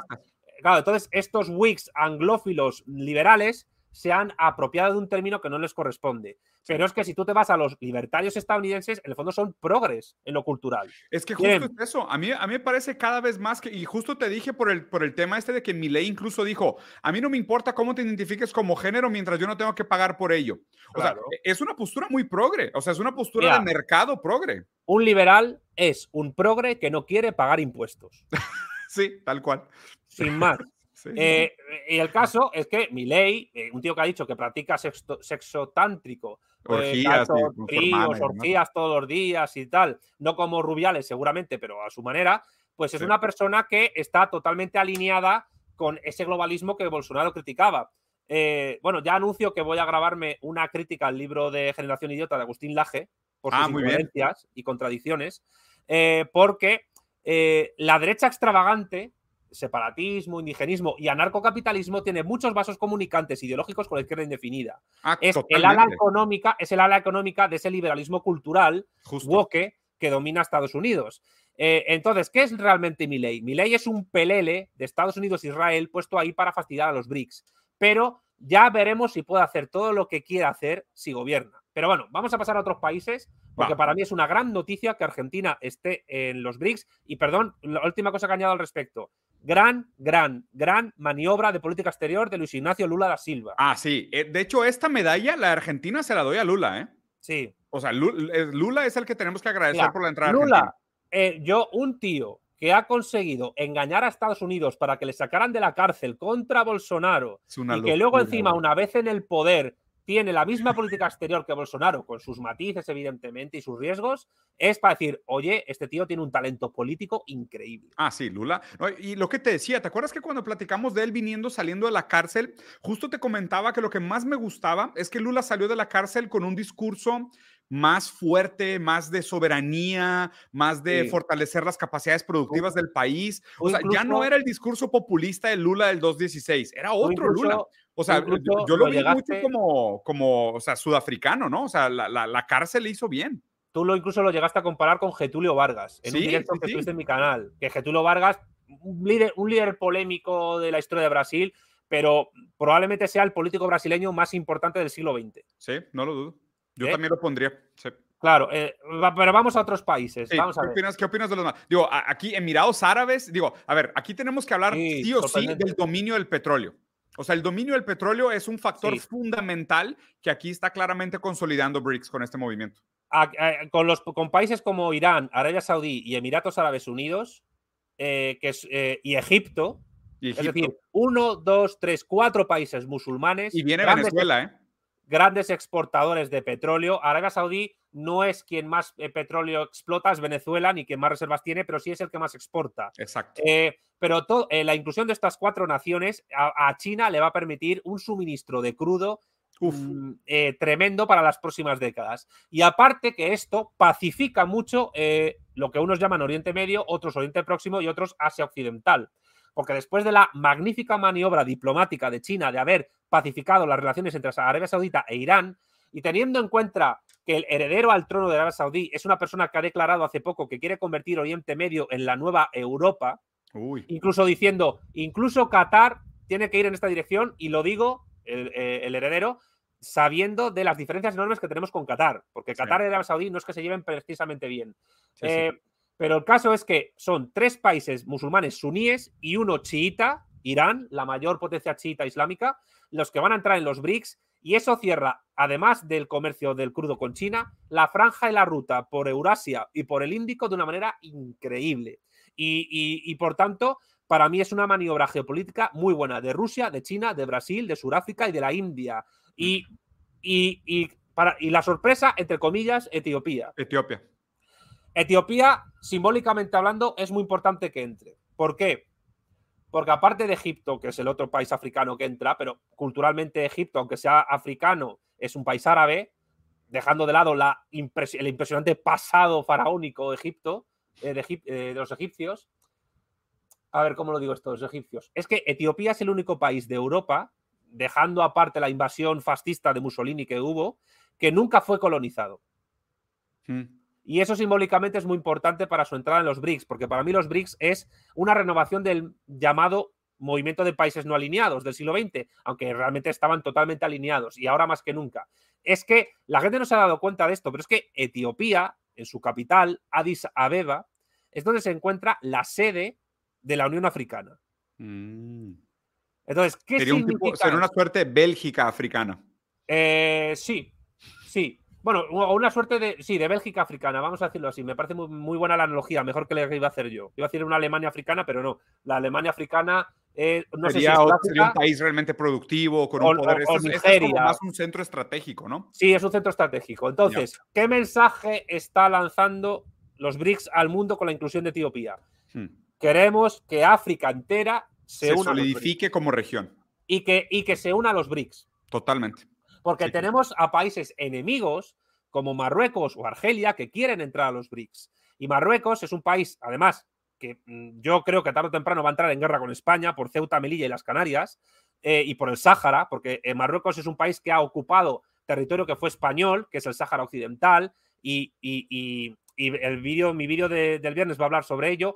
Mm porque hay gente de tu, tu comunidad que no lo sabe, Diego, pero en Tinduf, en Argelia, existen campos de refugiados, de saharauis, que huyen y están refugiados de la opresión tiránica de Marruecos sobre su población. Y, el Sáhara es un territorio iberófono, porque además de árabe hablan español, porque durante mucho tiempo fue parte de España. Pero en todo caso, eh, Marruecos y Argelia quieren entrar en los BRICS y Argelia eh, y, Marruecos se llevan muy mal, se llevan fatal. Eh, y, España ha perdido una gran oportunidad geopolítica llevándose bien con Argelia, pero estamos atados de pies y manos. Eso se verá en mi vídeo del viernes.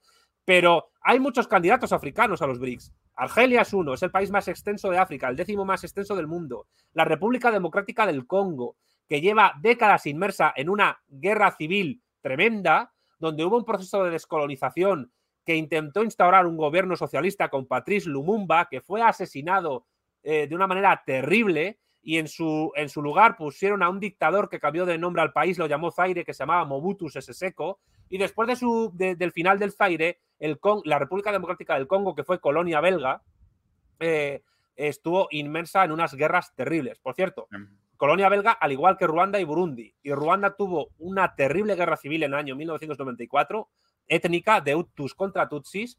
Y bueno, el, el Congo belga, la República Democrática del Congo, en el siglo XIX y principios del XX tuvo uno de los mayores genocidios de la historia porque Leopoldo II de Bélgica fue el mayor carnicero del siglo XIX. Sí, sí, el cortamanos y demás. Claro. esa, historia está para llorar. Pero sí que, regresando, regresando un poquito al tema de BRICS, y quiero avanzar aquí, Santi, para que veamos todo.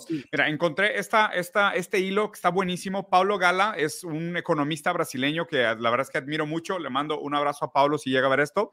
Ya, ya lo quiero invitar a canal. De hecho, es amigo de Elías y de Andrea, de otros, ah, economistas y, y, pensadores brasileños. Y organizó esta thread que está buenísima. Nada más para darnos una fotografía de lo que implica este BRICS después del encuentro de la semana pasada. Estamos hablando de 3.7 mil millones de habitantes, que es 46% de la población global. Y vamos a ver algunos ejemplos. Nada más para empezar, por ejemplo, comparando misiones a la Luna. Estados Unidos tiene 15 misiones a la Luna y ya los países de BRICS ya suman 8 más 3 más 1 y pronto van a venir un par más. Entonces ya se acercan incluso en misiones a la Luna eh, de los países de BRICS comparado con Estados Unidos, ¿no? Eso hablando un poquito de avance. En tamaño de PIB, BRICS ya es 32.1% del PIB global contra solo el 29,9% del G7. Y esto, ha estado, y esto ha estado, esto ha estado progresivamente creciendo. Probablemente esta tendencia que estamos viendo acá abajo en la gráfica va a continuar.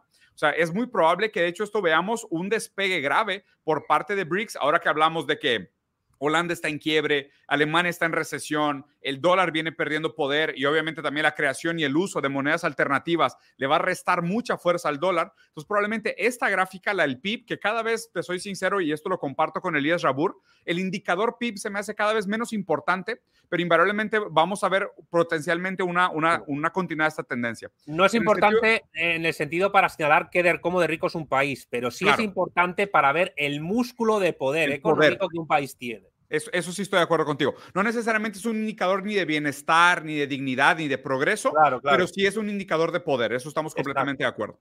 Entonces, aquí el siguiente es el factor geopolítico, porque ver estos, estos países puestos en el mapa es lo que se hace muy importante, sobre todo cuando lo vemos en contraste con el Belt and Road Initiative de China, ¿no? O sea, el Silk Road de lo que está tratando de hacer China de unificar todo esto, ¿no? La verdad es que poner, cerrar, cerrar este agujero de África sería fundamental para crear realmente una vía conectiva totalmente integrada entre los países. Bueno, y perdona que te corte, Diego, ¿tú sabes lo importante que los BRICS controlen el canal de Suez? Uf, sí, sí, sí. Que está en Egipto. Sí, sí, sí. No, claro, es, es, una movida de, maestros, ¿no? Pero entonces, nada más para que los pongan en el mapa, ¿dónde fue el encuentro? Acá en Sudáfrica, país, Brasil, Argentina, o sea, todos los países importantes y, los cercanos que están, digo, sumamos a esta lista los otros 26 países que están en fila para el 2024 y 2025 y cómo se vería este mapa mundi, ¿no? De, de estos países ya integrados a BRICS. Otro punto muy importante es ponerle atención a India. India en este 2023 se volvió el país más poblado del mundo. Es el número uno en usuarios de Facebook, de Instagram y YouTube. Y en el 2021, India exportó más dinero en software que Arabia Saudita en petróleo sea, estos datos son brutales, sobre todo para ver el tamaño de estas economías y el tipo de economías que son, ¿no? Porque tendemos a perdernos un poquito que son economías de puramente materia prima o de prostitución, cuando realmente el tamaño de exportación de India de software fue gigantesco. Y cuando hablamos de redes sociales, estamos hablando prioritariamente de gente de India. Entonces, sabes que el canal de YouTube con más seguidores de la red social es uno de la India. Claro, exacto. Luego, otro detalle importante fue hablando sobre el apetito chino, sobre los nuevos materiales preciosos. Eh, aquí un dato, eh, Australia es el mayor productor del mundo de litio y en 2022 China compró 97% del litio australiano. Los chinos hoy responden por 57% de los carros eléctricos del planeta. Solo China. Entonces, cuando también pensamos en el tipo de economía y a dónde están invirtiendo, también recuerden que China tiene la mayoría de los recursos necesarios para la producción de paneles solares. Y China ha hecho inversiones estratégicas desde hace décadas en el desarrollo de la tecnología de paneles solares. O sea, vamos a ver en el tema, en el tema de, las, de las energías como un factor fundamental de la geopolítica, el poder que tiene BRICS para dominar estos asuntos, ¿no? Tú hablabas antes un poquito de la cantidad, del tamaño de las exportaciones de petróleo. Para la gente que no conoce, la empresa Saudi Aramco, comparen el tamaño de Saudi Aramco contra Tesla, sumada con Meta, sumada con Apple, sumada con Microsoft. El total de estas cuatro compañías son 45 billones de dólares. Solo Saudi Aramco son 48 billones de dólares. Yo, solo una pregunta. Después de haber desgranado este hilo magnífico de tu compatriota, Diego, ¿tú ves imperialismo ahí? Sí. No, no. Yo veo el mercado instrumentalizado para una formación socioeconómica con orientación socialista. Sí, eh, se podría hablar de una suerte de, de, de, sociedad postestatal, semiglobal, eh, donde China sería el centro eh, de esta nueva de este nuevo reafinanciamiento del movimiento de países no alineados, donde China ejerce una política ejemplarista y donde respeta taxativamente. Además, ¿tú sabes lo difícil que sería que China tratase de imponer un modelo socialista ateo en un país como Arabia Saudí, donde están la Meca y Medina? O en Irán. No, no, no. O, en Irán. No le interesa, ni debe hacerlo. Es decir, vosotros seguís con vuestro ritmo político, pero vamos a negociar, vamos a comerciar, vamos a generar un mercado alternativo al, del, al de la OTAN. servicio.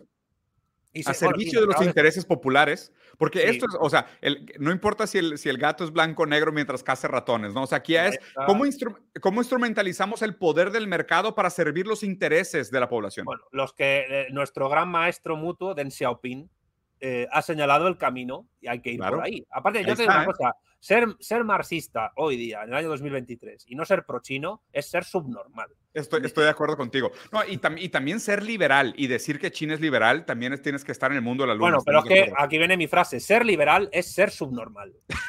sí, no hay, no hay, no hay otro tipo. No hay otra, claro, claro. Oye, y dándote razón a lo que mencionabas ahorita, ve, Justo dice Paulo Gala sobre las exportaciones brasileñas. Nosotros como brasileños y probablemente muchos latinoamericanos crecimos con la idea de que Estados Unidos era nuestro mayor partner comercial. Obviamente ya no lo es. Definitivamente ya es China nuestro primer partner comercial y además es un comercio favorable.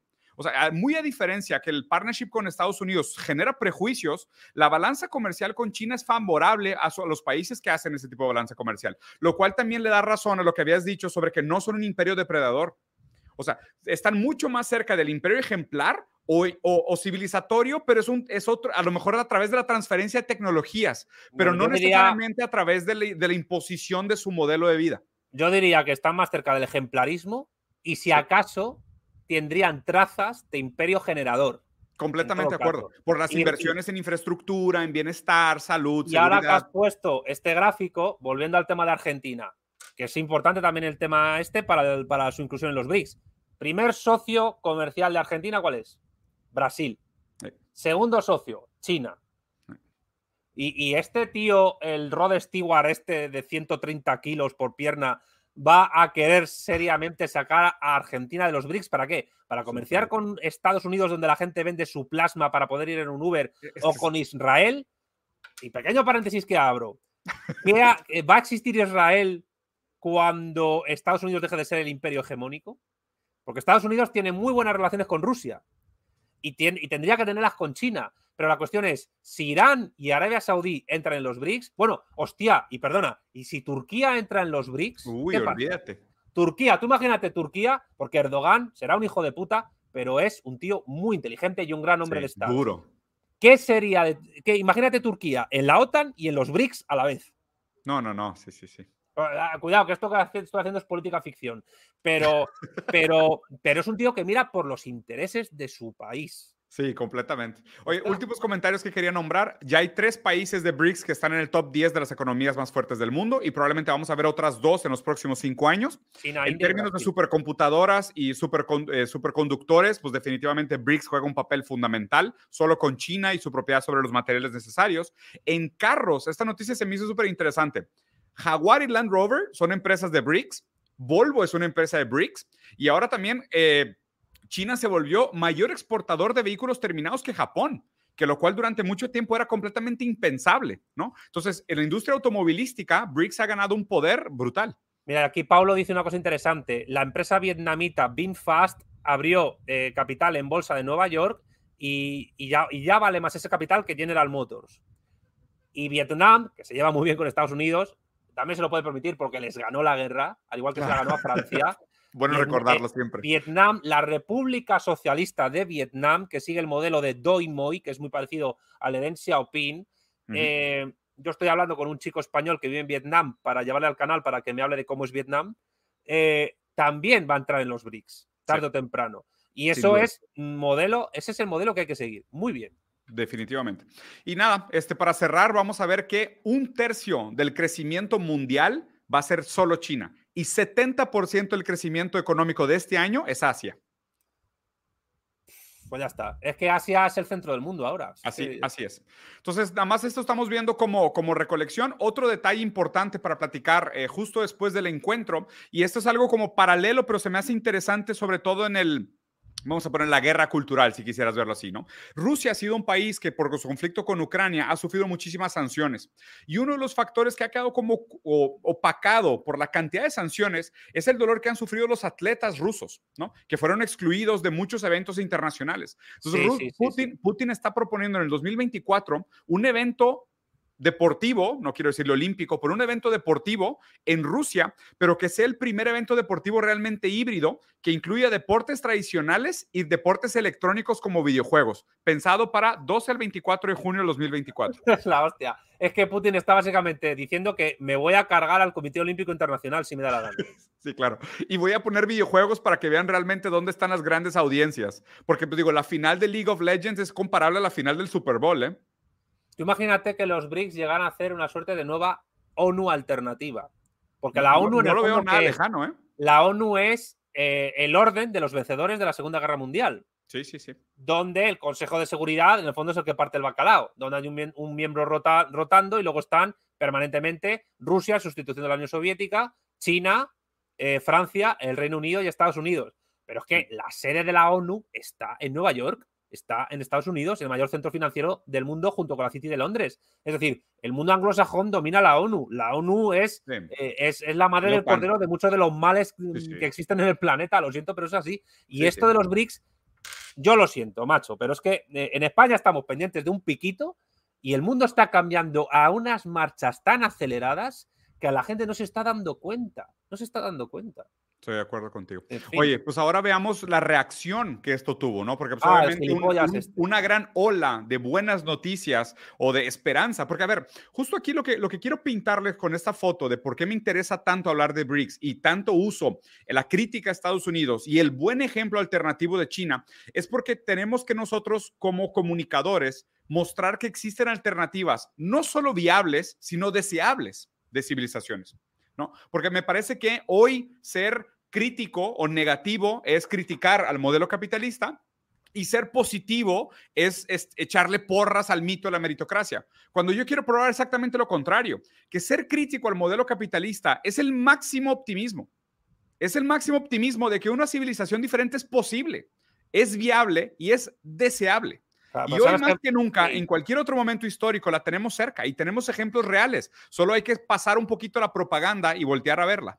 Claro, lo que pasa es que los anglosajones, eh, no el pueblo llano, sobre todo sus élites y los anglófilos, que son las élites de los países subordinados al mundo anglosajón, incluido España, no pueden soportar que una civilización no anglosajona sea la hegemónica en el mundo. Por una cuestión de racismo, básicamente. O sea, no pueden soportar que China sea el país más potente del planeta cuando lo fue hasta el siglo XIX.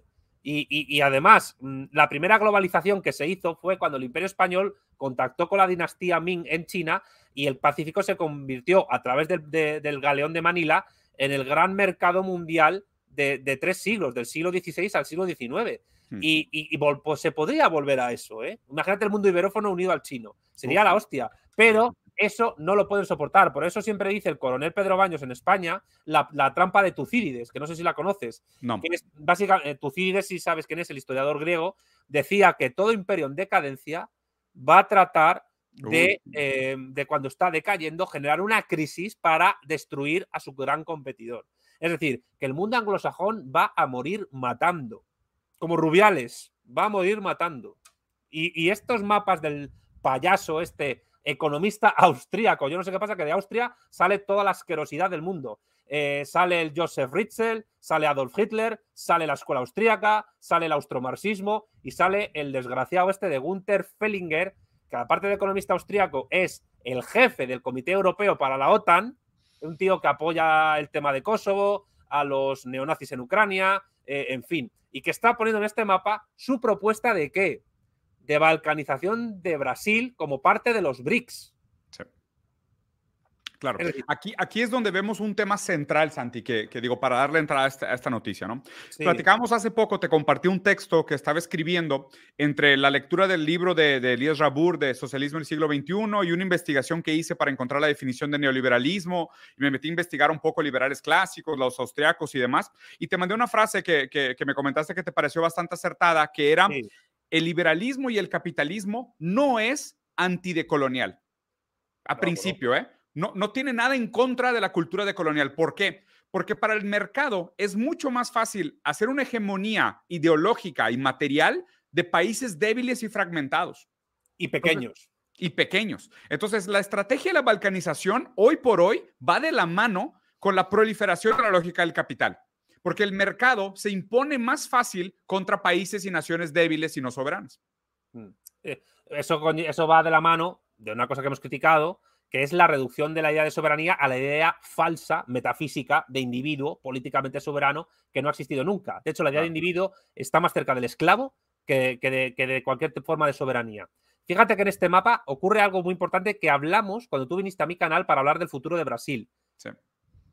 Convertir todo el Amazonas en un estado independiente implica que todas las transnacionales del mundo ca- anglocapitalistas se meterían en la selva del Amazonas brasilera y la explotarían como nunca. Sí. Y, y- y seas Bolsonaro o seas Lula da Silva, mm, jamás debes permitir que nadie, excepto los brasileños, sean los administradores de lo que ocurre en la selva del Amazonas de Brasil. 100% decir, de acuerdo. La selva del Amazonas brasileña es de todos los brasileños, no de una corporación multinacional, no de un pueblo indígena y no de un presidente del gobierno. Es de todos y cada uno de los brasileños. Y el Completamente. tema es que este tío que está diciendo que Brasil es un imperio colonial el Gunter, nuestro amigo Gunter, que además decía el, tonto la polla, bueno, no es tonto la polla, este tío actúa con mala fe. Dice que Irán es un país colonial, una potencia colonial, que Rusia es una potencia colonial y que China es una potencia colonial. Y ha puesto mapas pidiendo la balcanización de todos ellos que tienen, o casualidad que en común, que son parte de los BRICS Plus. Entonces, aquí se sigue la máxima ya antigua de, los romanos del divide et impera. Divide y vencerás. Divide y vencerás. Que eso fue lo que se hizo con Yugoslavia. Que eso, en la Primera Guerra Mundial, fue lo que se hizo con el Imperio Austrohúngaro y con el Imperio Otomano. Que eso es lo que pretende, lo que pretendía hacer Alemania y Francia con España. Eh, no ya solo con la balcanización, bueno, con lo que hizo el Imperio Británico con el Imperio Español en el siglo XIX, que fue eh, dividirlo. Pero es lo que se quiere hacer ahora con España, dividiendo España en pequeñas republiquitas a, merced de Washington, Bruselas y Berlín. Es lo que quieren hacer con Argentina y Chile, potenciando desde Bristol, donde está la sede de la Mapuche Nation, para dividir Argentina y Chile y que los anglosajones se hagan con la Patagonia argentina y chilena y y a, tener un Estado mapuche títere, y que además eso impediría a Argentina y a Chile disputar conjuntamente la franja de la Antártida que quieren disputar al Reino Unido. Y eso impediría la balcanización. Bueno, ya hay un movimiento pequeño, pero incipiente, en el norte de México, que suelen ser además liberales, que buscan eh, balcanizar México y que los estados del norte, que son más, según ellos, culturalmente cercanos a Estados Unidos y más ricos, se independicen de los pobres vagos del sur. Es decir, que el derecho de autodeterminación es, aparte de una idea metafísica, que yo, por cierto, mi próximo libro va a ir sobre esto, eh, es una herramienta geopolítica para destruir países y dominarlos aún mejor. Por tanto, yo, si fuese, no digo chino o ruso, si yo fuese brasileño, hoy más que nunca debería ser patriota y defender la integridad territorial de mi nación, porque es una forma de defender mi soberanía y mi independencia económica contra hijos de puta como el Gunter este. nada más que agregar, Santi. y digo, y ahí, por mis palabras. no, no, y digo, siguiendo con él, tuvo otra gran idea, además de balcanizar todos los países que él considera que, estuvieron al, al, eje genocida de BRICS, lo cual, grandes palabras, ¿eh? o sea, son tus, tus tías reaccionarias, así, tus tías acá en México en el sentido literal, no tías de tío amigo, ¿no? Tus estas señoras mayores que consiguen su información del mundo a través de mentiras de WhatsApp. este tipo que apela exactamente a este tipo de público, que se informa con memes falsos y noticias falsas de WhatsApp, también propone agregar Suiza a la OTAN. Mira, eh, fíjate que en esa cara, en esa mueca, parece Hayek, el tío. sí, sí, eh, sí, aparte. Hayek, Friedrich, no Salma, ¿eh? Pero, de hecho, es gracioso porque si ves el hilo, el hilo donde pone esa foto, eh, aparece un señor, un economista suizo, liberal de la escuela austríaca que le dice, no gracias, somos libres y no vamos a estar en una organización militar. Yo lo siento, amigos liberales, porque yo ya se lo he dicho a alguno, un liberal coherente debería estar en contra de la OTAN. Porque si defienden los mercados y la paz, y la libertad, no estar a favor los contratos. De, bueno, los contratos que en el fondo son los contratos son una formalidad para legalizar la esclavitud económica. Yo sé, eh, pero es que los liberales creen en estas tres verdades metafísicas prepolíticas. O sea, es, como, o sea, en muchos sentidos, tienes que creer antes. O sea, tú, tú ya tienes que entrar al modelo liberal creyendo en cosas. Si ya mm. crees en esas verdades prepolíticas, el, el, liberalismo hace sentido, pero si, pero si dudas de ellas también, pues ya se cae todo. No, pero vamos, que eh, quiero decir, luego hay que ser, yo creo, un poco ingenuo para pensar sí, sí que una cosa es que Suiza no se quiera meter en organizaciones eh, militares transnacionales ni económicas, cosa que, no significa que, Suiza sea un país pacífico, porque Suiza es un país con un ejército potente y, por cierto, no tiene salida al mar, pero tiene una marina considerable. Y la Guardia Suiza es la Guardia del Papa. Eh, pero vamos a ver, Suiza no es un país neutral. Sí, no no es un país neutral. Algunos de los bancos capitalistas más importantes del mundo y algunas de las economías más fuertes del mundo tienen su dinero allí. Pero esto está, en la divina comedia, Santi. El, peor, el, más profundo círculo del infierno está reservado para aquellos que se mantienen neutrales en momentos de injusticia. Claro. Entonces, como se dice en la política también, o sea, para la gente que dice, ah, no, ni izquierda ni derecha, estoy en el centro, estás en la derecha. Pero nuestro querido amigo Gunther, que alguno algún friki que nos esté escuchando le, recordará al famoso Gunther que se hizo viral hace años con la canción esta de Uh, You Touch My La La La. Ah, sí, sí, sí. My Ding Ding Dong, creo que se llamaba Gunther. Pues. voy, a poner un, voy a poner cinco segundos para que no me desmoneticen. Lo voy a poner en el. que lo he dicho por eso, para que la pongas. voy a poner el videoclip de fondo. Le pones la cara de este y ya está. Bueno, pues nuestro querido Gunther, eh, bueno, pues el tío está muy emocionado porque hace poco dijo que una inteligencia artificial le había ah, dicho que iba a ser el presidente de la OTAN. Y dije yo, madre mía, Gunther, macho. Sí.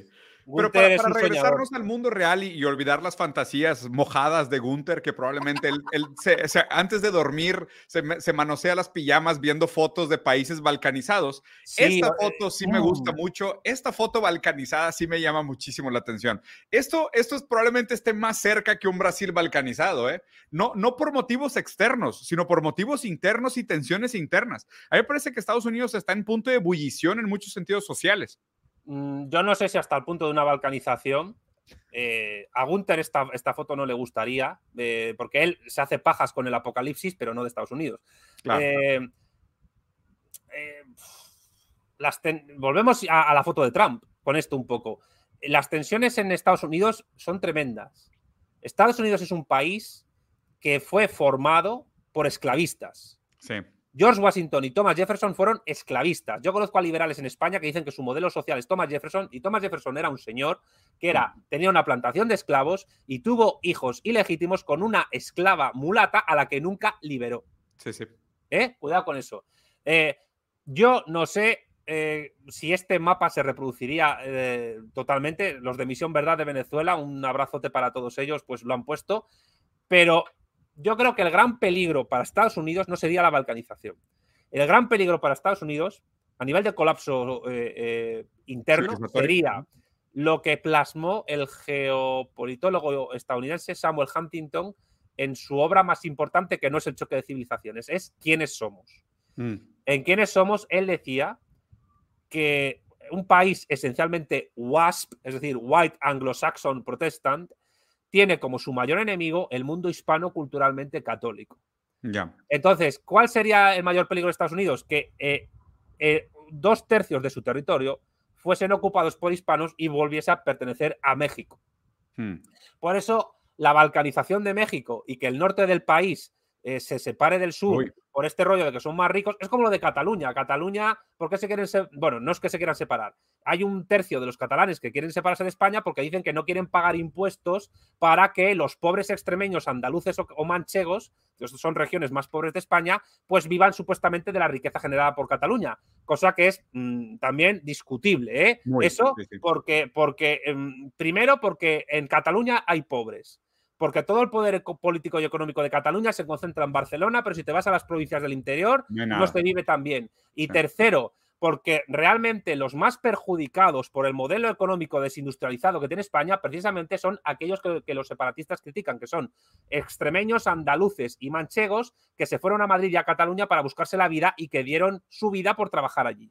Pues lo mismo pasa con los estados del norte mexicanos, que desprecian a los del sur porque los ven más pobres cuando muchas veces es por una cuestión estructural geopolítica, porque es así.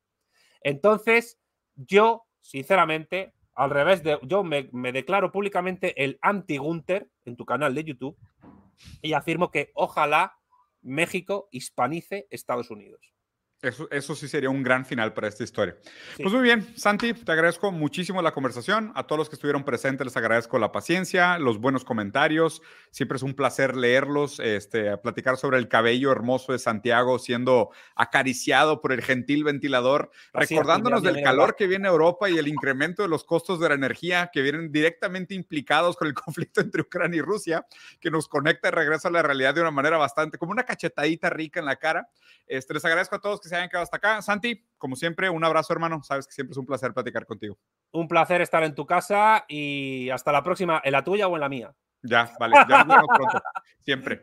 A todos les mandamos un abrazo, que estén muy bien. Cuídense, capital humano, los queremos mucho. No, no se desvivan por su trabajo. Su trabajo literalmente vendería su sangre si pudiera hacerlo. Oye, Diego, una, una, pequeña pregunta antes de cortar. ¿Qué te parece que Milei quiera hacer un ministerio de capital humano? Ah, me pareció increíble. Le voy a, le voy a cobrar marca registrada. Sí, tienes que hacerlo. Sí, aparte me encantó porque fue que yo siempre he dicho que, digo, para mí capital humano es un poco de Benjamin y también obviamente también mucho la, de la reterritorialización en el sentido de Luciano, de la palabra capital humano como gestión de recursos para el bienestar, pero desterritorializarla y reterritorializarla con un tipo de conciencia de clase, de actualizar el término proletariado. O sea, esto lo hice, esto te lo estoy confesando, nunca lo había dicho en pantalla, ¿eh? Esto lo hice antes de empezar la creación del canal. ¿Sí? Mi, mi, propuesta maquiavélica de construcción de contenido, dije, si voy a hacer algo, es desterritorializar la palabra capital humano, despropiarla de su significado en un sentido benjaminiano y repoblarla con conciencia de clase. O sea, esa fue mi intención con apropiarme del término capital humano. Bueno, pues eh, celebro que hayas triunfado culturalmente, no por la vía que tú querías, pero bueno, eh, yo también lo llamaría el Ministerio de la Esclavitud Pura. Uy, no, es el gran nombre. ¿eh? Me parecería un poco más doloroso para. Pero mira, yo creo que igual la gente lo aceptaría, es lo peor del caso. Por desgracia. Ya sé, pero bueno, Santi, te mando un abrazo. A todos, nos vemos, Capital Humano, cuídense. Besitos. Adiós.